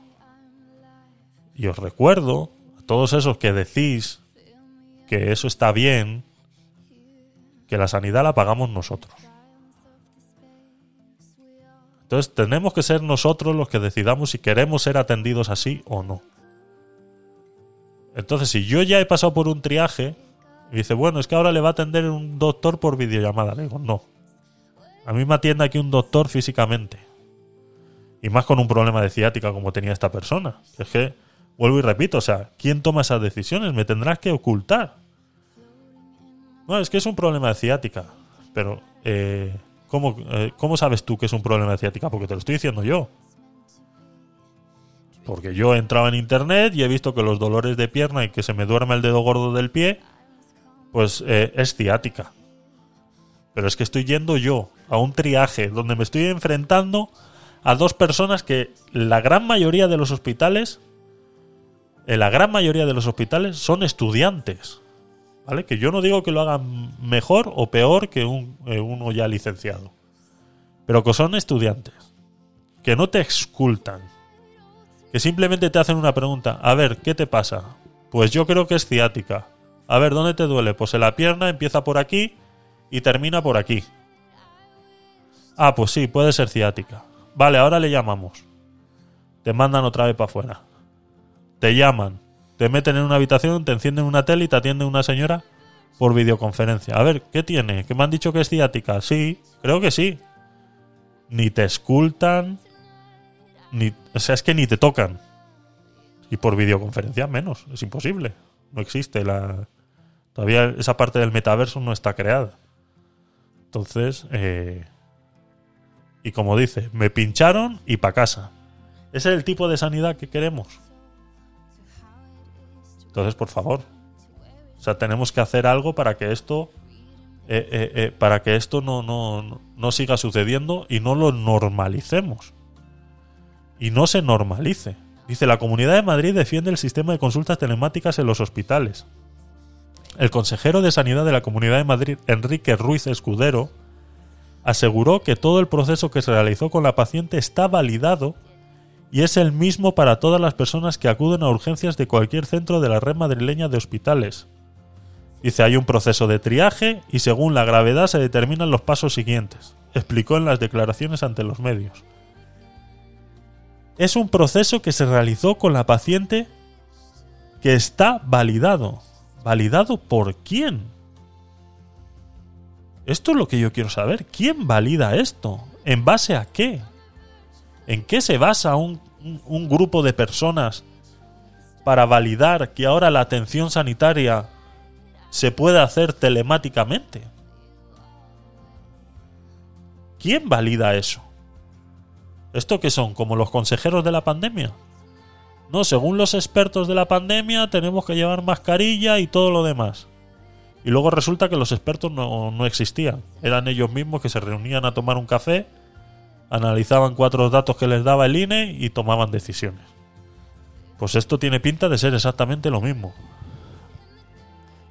Dice, para ahorrarnos dinero en contratar más doctores, más sanitarios y demás, pues ponemos a uno en un, en un centro y luego le ponemos una webcam y que atienda en tres centros más. ¿No? Es lo único que entiendo por lo que se esté haciendo esto. Para ahorrarse dinero. Y malgastarlo en otras cosas. Porque no tiene otra explicación. Dice, según Escudero, en todo momento esta paciente estuvo atendida no a través de una pantalla, sino que por una doctora o un doctor que siguió un proceso validado y dando por respuesta los criterios que son estrictamente clínicos, y son los que tienen que valorar los profesionales sanitarios y que son los que valoran también los procesos de trabajo en no presenciales. A mí cuando me estás dando una respuesta a algo y me mencionas a los profesionales sanitarios, yo me pongo malo. Porque tú no me puedes rebatir algo que yo te estoy criticando con una simple respuesta en la que incluyes los profesionales sanitarios saben lo que están haciendo. Ellos saben muy bien lo que hacen porque son los profesionales sanitarios. Ellos saben muy bien lo que tienen que hacer porque son profesionales sanitarios. Ellos saben muy bien que eso es así porque son profesionales sanitarios. ¿Pero qué me estás contando? Eso no es una respuesta. Esa respuesta a mí no me vale. Que parece que, les debemos eh, eh, eh, pleitesía cada vez que... No, es un profesional sanitario. No, el profesor sabe lo que tiene que hacer porque son profesores. Que no son respuestas para rebatir una crítica. No son respuestas para rebatir una crítica. A mí dame datos. Y dime por qué esto se está haciendo así ahora. ¿Y por qué en un centro de urgencias se están atendiendo pacientes por videoconferencia? Respóndeme a esto. No me digas que es un procedimiento validado. ¿Validado por quién? Por ti y cuatro mindundis más. Por ti y cuatro mindundis más. ¿Qué es lo que sois? Sois todos unos mindundis. Este Enrique Ruiz Escudero, que no sé quién coño es, pero que me suda la polla. Me da exactamente igual quien sea. Es un tío que se ha levantado un día por la mañana, se ha reunido con cuatro idiotas y han tomado una decisión de decir, bueno, pues ya que lo hicimos en la pandemia, aprovechamos, lo extendemos y a ver qué pasa, ¿no? Es la manera de, proceder de este gobierno. A ver qué pasa. Hagamos esto y a ver qué pasa. Y así, así, así, así ha sido todo. Todo este gobierno ha sido así. Hacen lo de los 27 grados de, de, del aire acondicionado cuando lo primero que sal, cuando salió eso, lo primero que dijimos aquí en este podcast, que es una estupidez. Cuando, cuando estaba muriendo gente, cuando estaba muriendo gente, barrenderos en la calle por golpes de calor, lo primero que dijimos aquí es trajimos el estatuto de los trabajadores y lo mostramos aquí y dijimos, estas son las temperaturas a las que puede o no puede trabajar una persona. Y todas estaban por debajo de los 27. Tres semanas después sale el tonto la polla este a decir que los aires acondicionados tienen que estar a 27 grados. Cuando eso va en contra del estatuto de los trabajadores. Entonces te demuestra una vez más que se reúnen cuatro mindundis en una oficina a tomar decisiones de las cuales no tienen ni puta idea. Porque no se, no, no se toman la molestia ni siquiera de analizar la documentación que ya tienen a su poder, como el estatuto de los trabajadores. No se ponen ni siquiera a analizar eso y ponen lo de los 27 grados. Y cuatro días después sale la ministra esa de, de, no sé qué a decir que bueno, que no, que vamos a ser un poco más flexibles y va a ser a 25. Venga, hombre. Y esto es tres cuartas partes de lo mismo. Este señor Enrique Ruiz Escudero se reúne con, con, con cuatro payasos a tomar estas decisiones. No lo entiendo. No lo entiendo. No lo entiendo. Dice, el trabajo no presencial dentro de la sanidad madrileña ha ido avanzando de manera importantísima, recalcó Escudero. De hecho, en la Comunidad de Madrid hay 10 hospitales que atienden a pacientes a través de videoconsultas con especialistas y 4 que lo han incorporado recientemente para tratar a los pacientes en urgencias. Estos son además del de Villalba, bueno, mencionan aquí otro de Móstoles, otro de Valdemoro, etcétera, etcétera, y urgencias en el Hospital del Tajo. Ahora es cuando vienen los expertos de verdad y opinan en relación a esto. Dice, los expertos consideran arriesgado utilizar la videoconsulta en urgencias. Porque vuelvo y repito, eh, Adesla, Sanitas y todas esas eh, empresas de sanidad privada tienen ya implementado en su cuadro de, ofertas eh, la atención por videollamada. Y a mí me parece una opción factible, pero vuelvo y repito, para el que necesita actualizar una receta, pues yo llamo al doctor, pues soy alérgico, necesito que me amplíes la receta de la estamina. Pues en vez de tener que desplazarme al médico, pues yo gestiono una videoconferencia con ese médico. Que es que se podría hacer hasta por WhatsApp si quieres, agilizar las cosas. Y quiero que me amplíen una receta. Pues entiendo que se haga eh, telemáticamente de alguna manera. Pero que una atención de urgencias que ya existe una tensión de un problema que hay que resolver y que yo me encuentre tan desamparado, tan desolado, tan abandonado, que nadie es capaz de, como esta señora dice, es que no me tocó nadie. Dice, no me tocó nadie, me pincharon y pa' casa. ¿Cuántas veces no hemos visto malas prácticas médicas y que luego resultan incluso en muertes, ¿no? Porque es que eh, eh, lo trajimos aquí en una noticia hace mucho. Eh, de, bueno, realmente no era una noticia, sino fue un comentario que derivó de, de, una noticia de una muchacha que se fue al hospital y, y la mandaron a casa que tenía cólicos. No, esos son gases. Y la mandaron a casa. Dos días después volvió, que oye, que me sigue doliendo y tal. La escultaron un poco, le vieron así la tripa inflada, los intestinos un poco irritados. No, bueno, esos son gases. A los cuatro días murió. Se le había reventado el apéndice y a los cuatro días eh, murió. ¿Cuántas veces no hemos escuchado cosas de, de, esa, de esa índole? Entonces, que en un departamento de urgencias se tomen las cosas por videoconferencia como si fuera, pues eso, el renovar una receta, pues no lo entiendo. Dice, en zonas rurales, dicen los expertos, ¿no? Dice, en zonas rurales donde los centros hospitaleros están muy dispersos, la población está muy envejecida y tienen dificultades para desplazarse, la telemedicina es esencial. También en atención primaria, porque el facultativo ya conoce a los pacientes o en consultas especializadas como dermatología, por ejemplo, ¿no? Pues vale, pues entiendo que en esos sitios, eh, como dice, ya se conoce a los pacientes, ya estuvo un doctor ahí para, pues, pues eso, pues para un seguimiento de una receta, de un tratamiento, un seguimiento que hay que dar. Pues vale, pues una videoconferencia se puede tener. Pero si luego esa persona, ese tratamiento no funciona y tiene que ir a urgencias, no le vas a seguir tratando por videoconferencia, le tendrás que tratar en persona. ¿O es que ya no somos personas?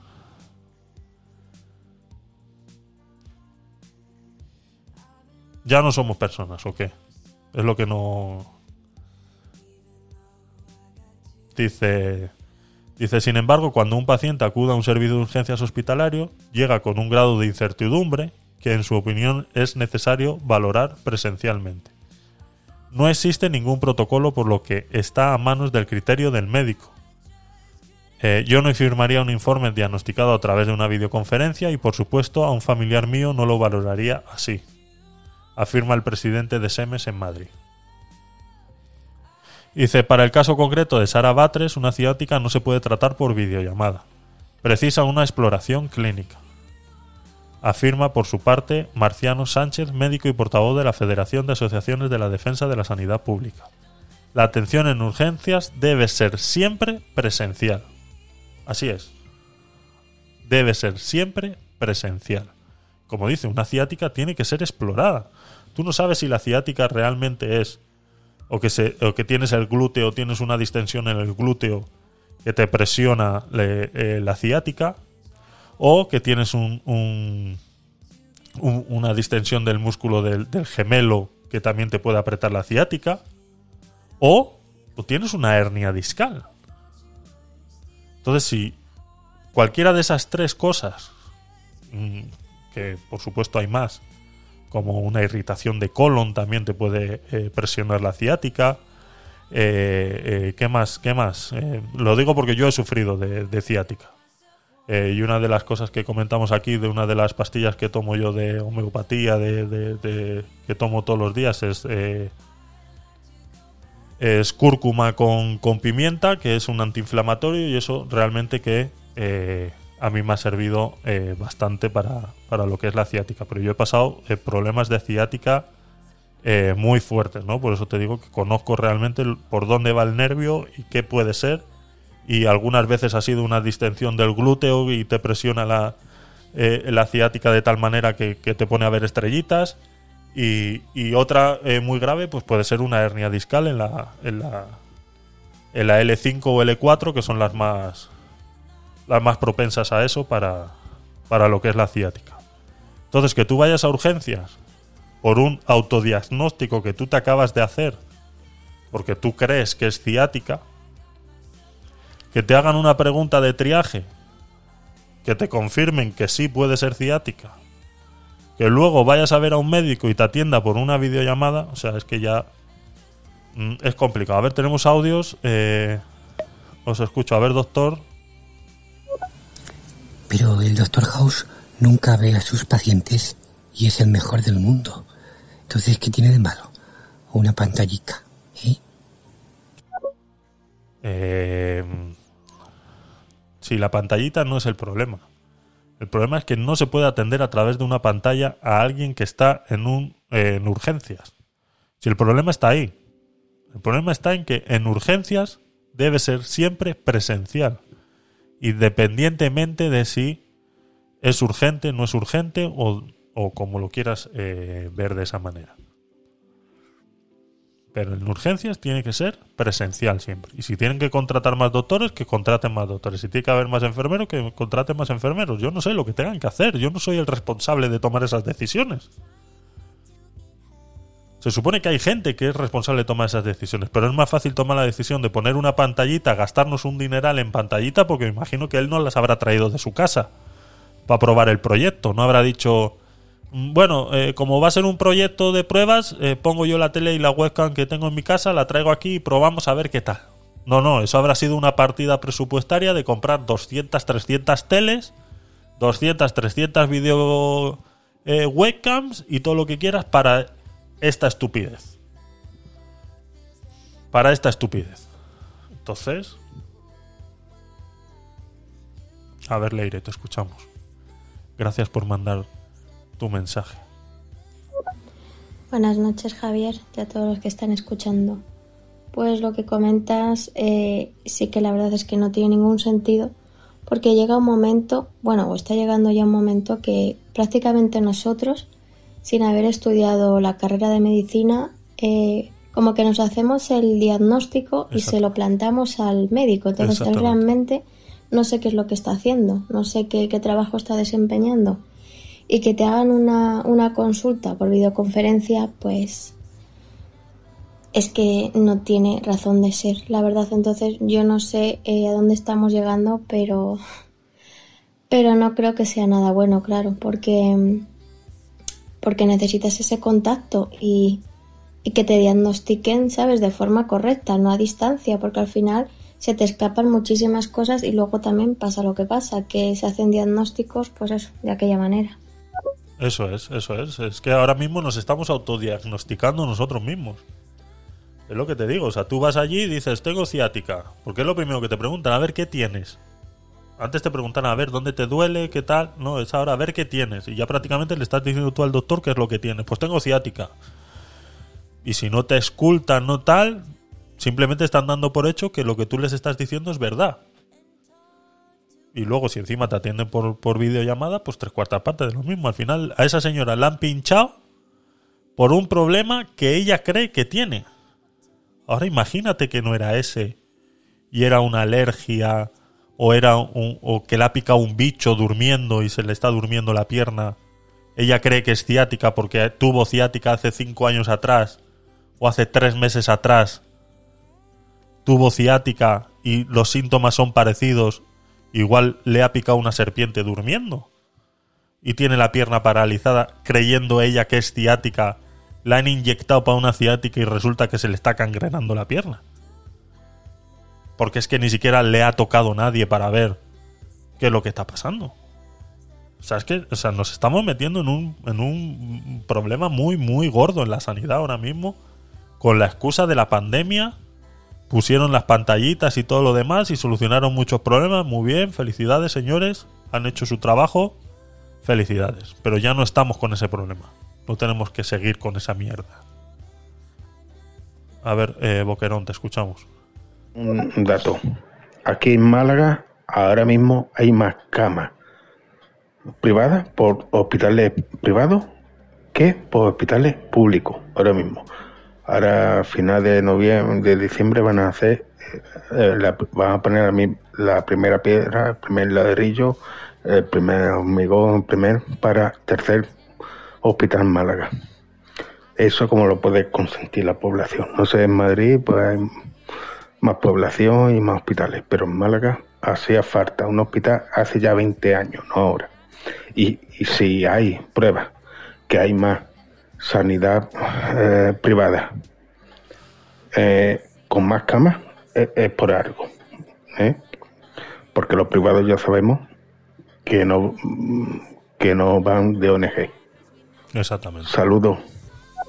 Exactamente. Si, si estás viendo que lo privado está surgiendo más que lo público, es porque sabes muy bien que lo público no está resolviendo la necesidad de la, de la sociedad. Y eso es algo que tienen que ver eh, los dirigentes de, de cada de cada comunidad autónoma, es lo que tienen que ver. Entonces es- se supone que tendría que haber algo se supone, vamos, o sea, yo mi poco entendimiento de, de este tema de, de cómo funciona la sanidad pública y cómo se gestiona, pero si lo trasladamos a gestionar una empresa, eh, si yo monto una empresa de servicios en, en la capital de Madrid, yo cuando hago mi estudio de mercado, yo tengo que saber a cuánta gente yo tengo que eh, poder dar ese servicio. Entonces tiene que haber, eh, digamos que yo doy un servicio de atención telefónica para, para lo que sea. Pues yo, para yo poder atender la eh, atención telefónica, pues lo habla, bueno, para, para ponerlo más sencillo, lo hablábamos con la noticia de, lo de la atención telefónica, de que se iba a obligar a las empresas a que eh, la, eh, la espera de la atención telefónica fuera de, de menos de tres minutos, ¿no? Entonces, claro, las empresas decían, claro, pero es que si tú quieres que yo haga eso, yo tengo que contratar más gente, tengo que subir los precios de mis, de mis productos porque tengo que contratar más gente para poder atender a toda esa gente. Pues así mismo tiene que ser la sanidad pública. Si tú sabes que tú tienes 200.000 eh, eh, eh, pacientes eh, que atender en una ciudad, pues tú tienes que tener X hospitales para poder atender a esos pacientes. Creo que es un cálculo fácil de hacer y que no se está haciendo, por lo que me estás contando en Málaga. Yo no sé aquí en España cómo estará el, el ratio de camas por paciente en, en, en Madrid, ¿no? Pero está claro que en Málaga es insuficiente. Eh, hola Geray, Córdoba, Espejo, eh, gracias por estar aquí. Eh, te escuchamos. Bueno, yo te daría mi opinión al respecto, pero creo que mi hermana puede hablar mejor sobre el tema. ¿Vale? Tómatelo con humor, por favor. Siempre, siempre. Siempre nos lo tomamos con humor. Y la primera. Siempre nos lo tomamos con humor. La primera. Luego ya eh, puede llegar a, molestar un poquito. Pero gracias por, por, estar aquí y, y participar de esa forma tan, tan graciosa. Eh, más cositas, más cositas. A ver, eh, dice que no existe un protocolo nacional que regule la telemedicina. Dice, los expertos consultados advierten que a pesar de las muchas tareas pendientes, la telemedicina ha llegado para quedarse. Además, ha crecido muchísimo a raíz de la pandemia, indica Amergol. Eh, sin embargo, no hay directrices concretas sobre este nuevo modelo asistencial. O sea, otra muestra más de que se lo han inventado en una oficina y ya está. O sea, ni siquiera han creado un protocolo ni nada, simplemente están probando y a ver qué pasa. A ver, de hecho el Ministerio de Sanidad no tiene un protocolo sobre telemedicina, ni tampoco la Comunidad de Madrid. Así lo confirma Manuel Martínez, eh, presidente del Colegio Oficial de Médicos de la región. Dice, los centros que disponen de este servicio tienen protocolos específicos que regulan sus videoconsultas que son diferentes en cada caso. Eh, otra muestra más de que se lo han inventado. O sea, es que eh, son pruebas tras pruebas, o sea, seguir probando, a ver cómo reacciona la gente. Y, y te lo por seguro que después de esta, de esta eh, eh, de esta reacción de las redes sociales, pues se tomarán eh, cosas al respecto y se harán cambios y se irá mejorando o incluso se llegará a quitar de urgencias, que es lo que espero, porque ya te digo yo, aviso, aviso, que si yo algún día tengo que ir a urgencias y me encuentro con este percal, a mí me saca la Guardia Civil del hospital. O sea, ese día la Guardia Civil me tiene que sacar del hospital. Porque es que eh, eh, eh, es una locura. Es una locura. O sea, no, no, no hay más, no hay más, no hay más. Así que nada, chicos, eso es lo que lo que tenía para vosotros hoy. ya estamos, como dice Eva en el chat de Twitch, dos horas y 45 minutos concretamente. veo que tenéis aquí una conversación interesante. Eva, sí. Eva es la moderadora del, de Twitch. Así que, Cetra, eh, un poco de respeto a Eva. ¿Vale? No sé qué está pasando. Tenéis ahí una, una discusión. Pero no me he enterado de nada porque estaba aquí eh, tal. Pero bueno, Eva, haz lo que tengas que hacer, ¿eh? Si tienes que banear a Cetra, eh, eh banealo. ya sabes que le puedes dar ahí unos minutitos al, al rincón de pensar. Así que nada, chicos, eh, pues lo dicho, eh, muchas gracias eh, por estar aquí, a todos los que estáis en estéreo. Queen Aria, no sé si te sigo. sí, ya te seguía, ¿vale? Veo que tú también me sigues, genial. Madame, gracias por pasarte. Leire, muchas gracias por tus comentarios y tu linda voz se agradece siempre. Azulá, exactamente igual. Anonim, gracias por estar aquí. Boqueron City, eh, creo que te sigo también, sí, gracias por pasarte. Y Eva, gracias por estar siempre ahí. El doctor veo que ya se ha ido a dormir. Me imagino que por cuestiones de la edad es, es normal. Eh, gracias a todos los que estáis en Twitch y os habéis pasado por ahí a dejar vuestros comentarios porque ya sabéis que esto nos ayuda bastante para que la comunidad en Twitch eh, crezca. Sofía Fox, gracias por estar ahí. Cetra, gracias. Sky Gigles, eh, Nickelodeon 24. Eh, esto es un bot. Ana Banana. Y esto es un bot. Y gracias por, estar ahí. Recordaros que eh, se graba todo para YouTube. ahora veré cómo se ha grabado porque hemos tenido unos pequeños problemas de internet al medio del programa. Entonces veré ahora cómo se ha grabado. Pero eso sí, el audio está íntegro grabado eh, ya que lo grabo aparte de lo que es el, vídeo, entonces en modo podcast sí o sí va a estar eh, perfecto. Y en el VOD de, de, Twitch, pues no sé cómo se verá también, ahora lo revisaré a ver por, los problemas esos de internet que hemos tenido. Así que nada chicos, eh, muchas gracias por estar aquí. Os invito al viernes a las 10 de la noche, haremos el podcast night número 12 y muchas gracias por estar, de verdad que si os quiere, eh, muchos besitos. Y a los que estáis en Twitch, darme un segundito y hacemos una. Hacemos un. A ver quién hay en Twitch y hacemos una pequeña raid de esas y nos vamos eh, allí. Le mandáis un saludito y luego ya, pues, eh, hacéis. uy, uy, uy. A ver el audio. Hacéis eh, lo que os dé la gana. Sois libres de hacer lo que queráis. A ver si hay alguien por aquí que más o menos esté haciendo lo mismo que nosotros. Eh, de estos que sigo yo, mm, no hay nadie ya. Es que ya somos los últimos hoy. Somos los últimos hoy. Somos los últimos.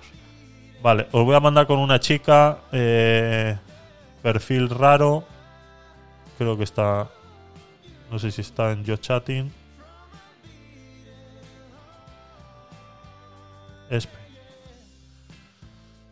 Mm, no hay nadie, es que se han ido todos a dormir. Nada más están los gamers ahora, dale que te pego ahí al Valorant y, y, y- y a todo, y a todo, todo, todo, todo, todo, todo, cómo les gustan los videojuegos a la gente. Eh, mm, mm. A ver. No encuentro a nadie. Los que hacen más o menos lo que hago yo no están ahora mismo en Just Chatting a ver quién está. Eh, chicos, tengo que hacer también eh, preparar el podcast de el que dedicamos a, a un país. Quiero empezarlo este sábado 3 de septiembre, pero necesito ideas de eh, de a qué de qué país hacer. Mandarme mensajitos y tal a ver qué país hacemos, que sea de habla hispana para empezar y empezamos en septiembre a ver qué, qué país eh, hacemos. A ver, está Antonio. Está Antonio eh, más más. Vamos a hacerle una raid Antonio más más. Copiar. Eh, panel de control. Pues el mío no. Eh, ¿Cuál es el tuyo, Black? ¿Cuál es el tuyo, Black? ¿Cuál es? ¿Cuál es? ¿Cuál es? ¿Cuál es? ¿Cuál es? ¿Cuál es? ¿Cuál es tu país? ¿De dónde eres, Black? Eh,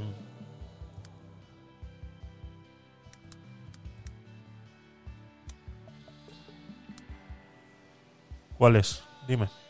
Eritrea. Mm, Eritrea. Vale, Tecnopolita ha usado la raid a Antonio más más. Vale, chicos, pues eh, nos vamos para allá. eh, mandarle un saludito y nos vemos el viernes. eh, nos vemos el viernes a las 10 de la noche. ¿Vale? Le mandáis un saludito a Antonio, decís que venís de aquí, de, de este maravilloso podcast. Y mandarme cositas para el, pa el país, eh, Eritrea. Voy a, voy a investigar. Mira que es un país que no, Voy a salir de campamento de fin de semana. Sky Giggles. Vale, genial. Pásatelo bien. Mándanos fotitos. Mándanos fotitos. Y nada, chicos, si os quiere, Leire, Azulá, Anonim, Eva, Madame, gracias por estar ahí en estéreo, quedaros todo el rato y estar siempre apoyando a todos los que estáis en Twitch. Y muchas gracias, chicos.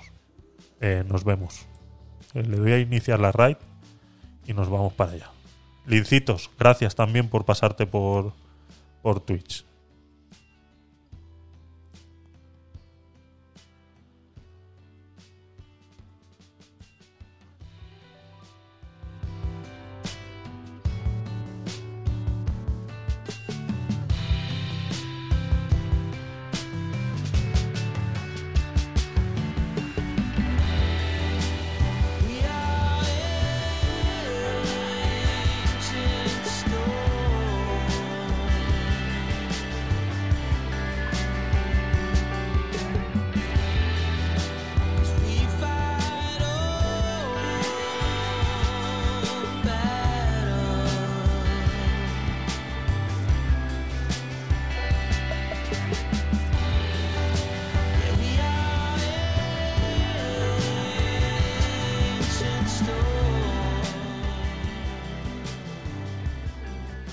Chicos.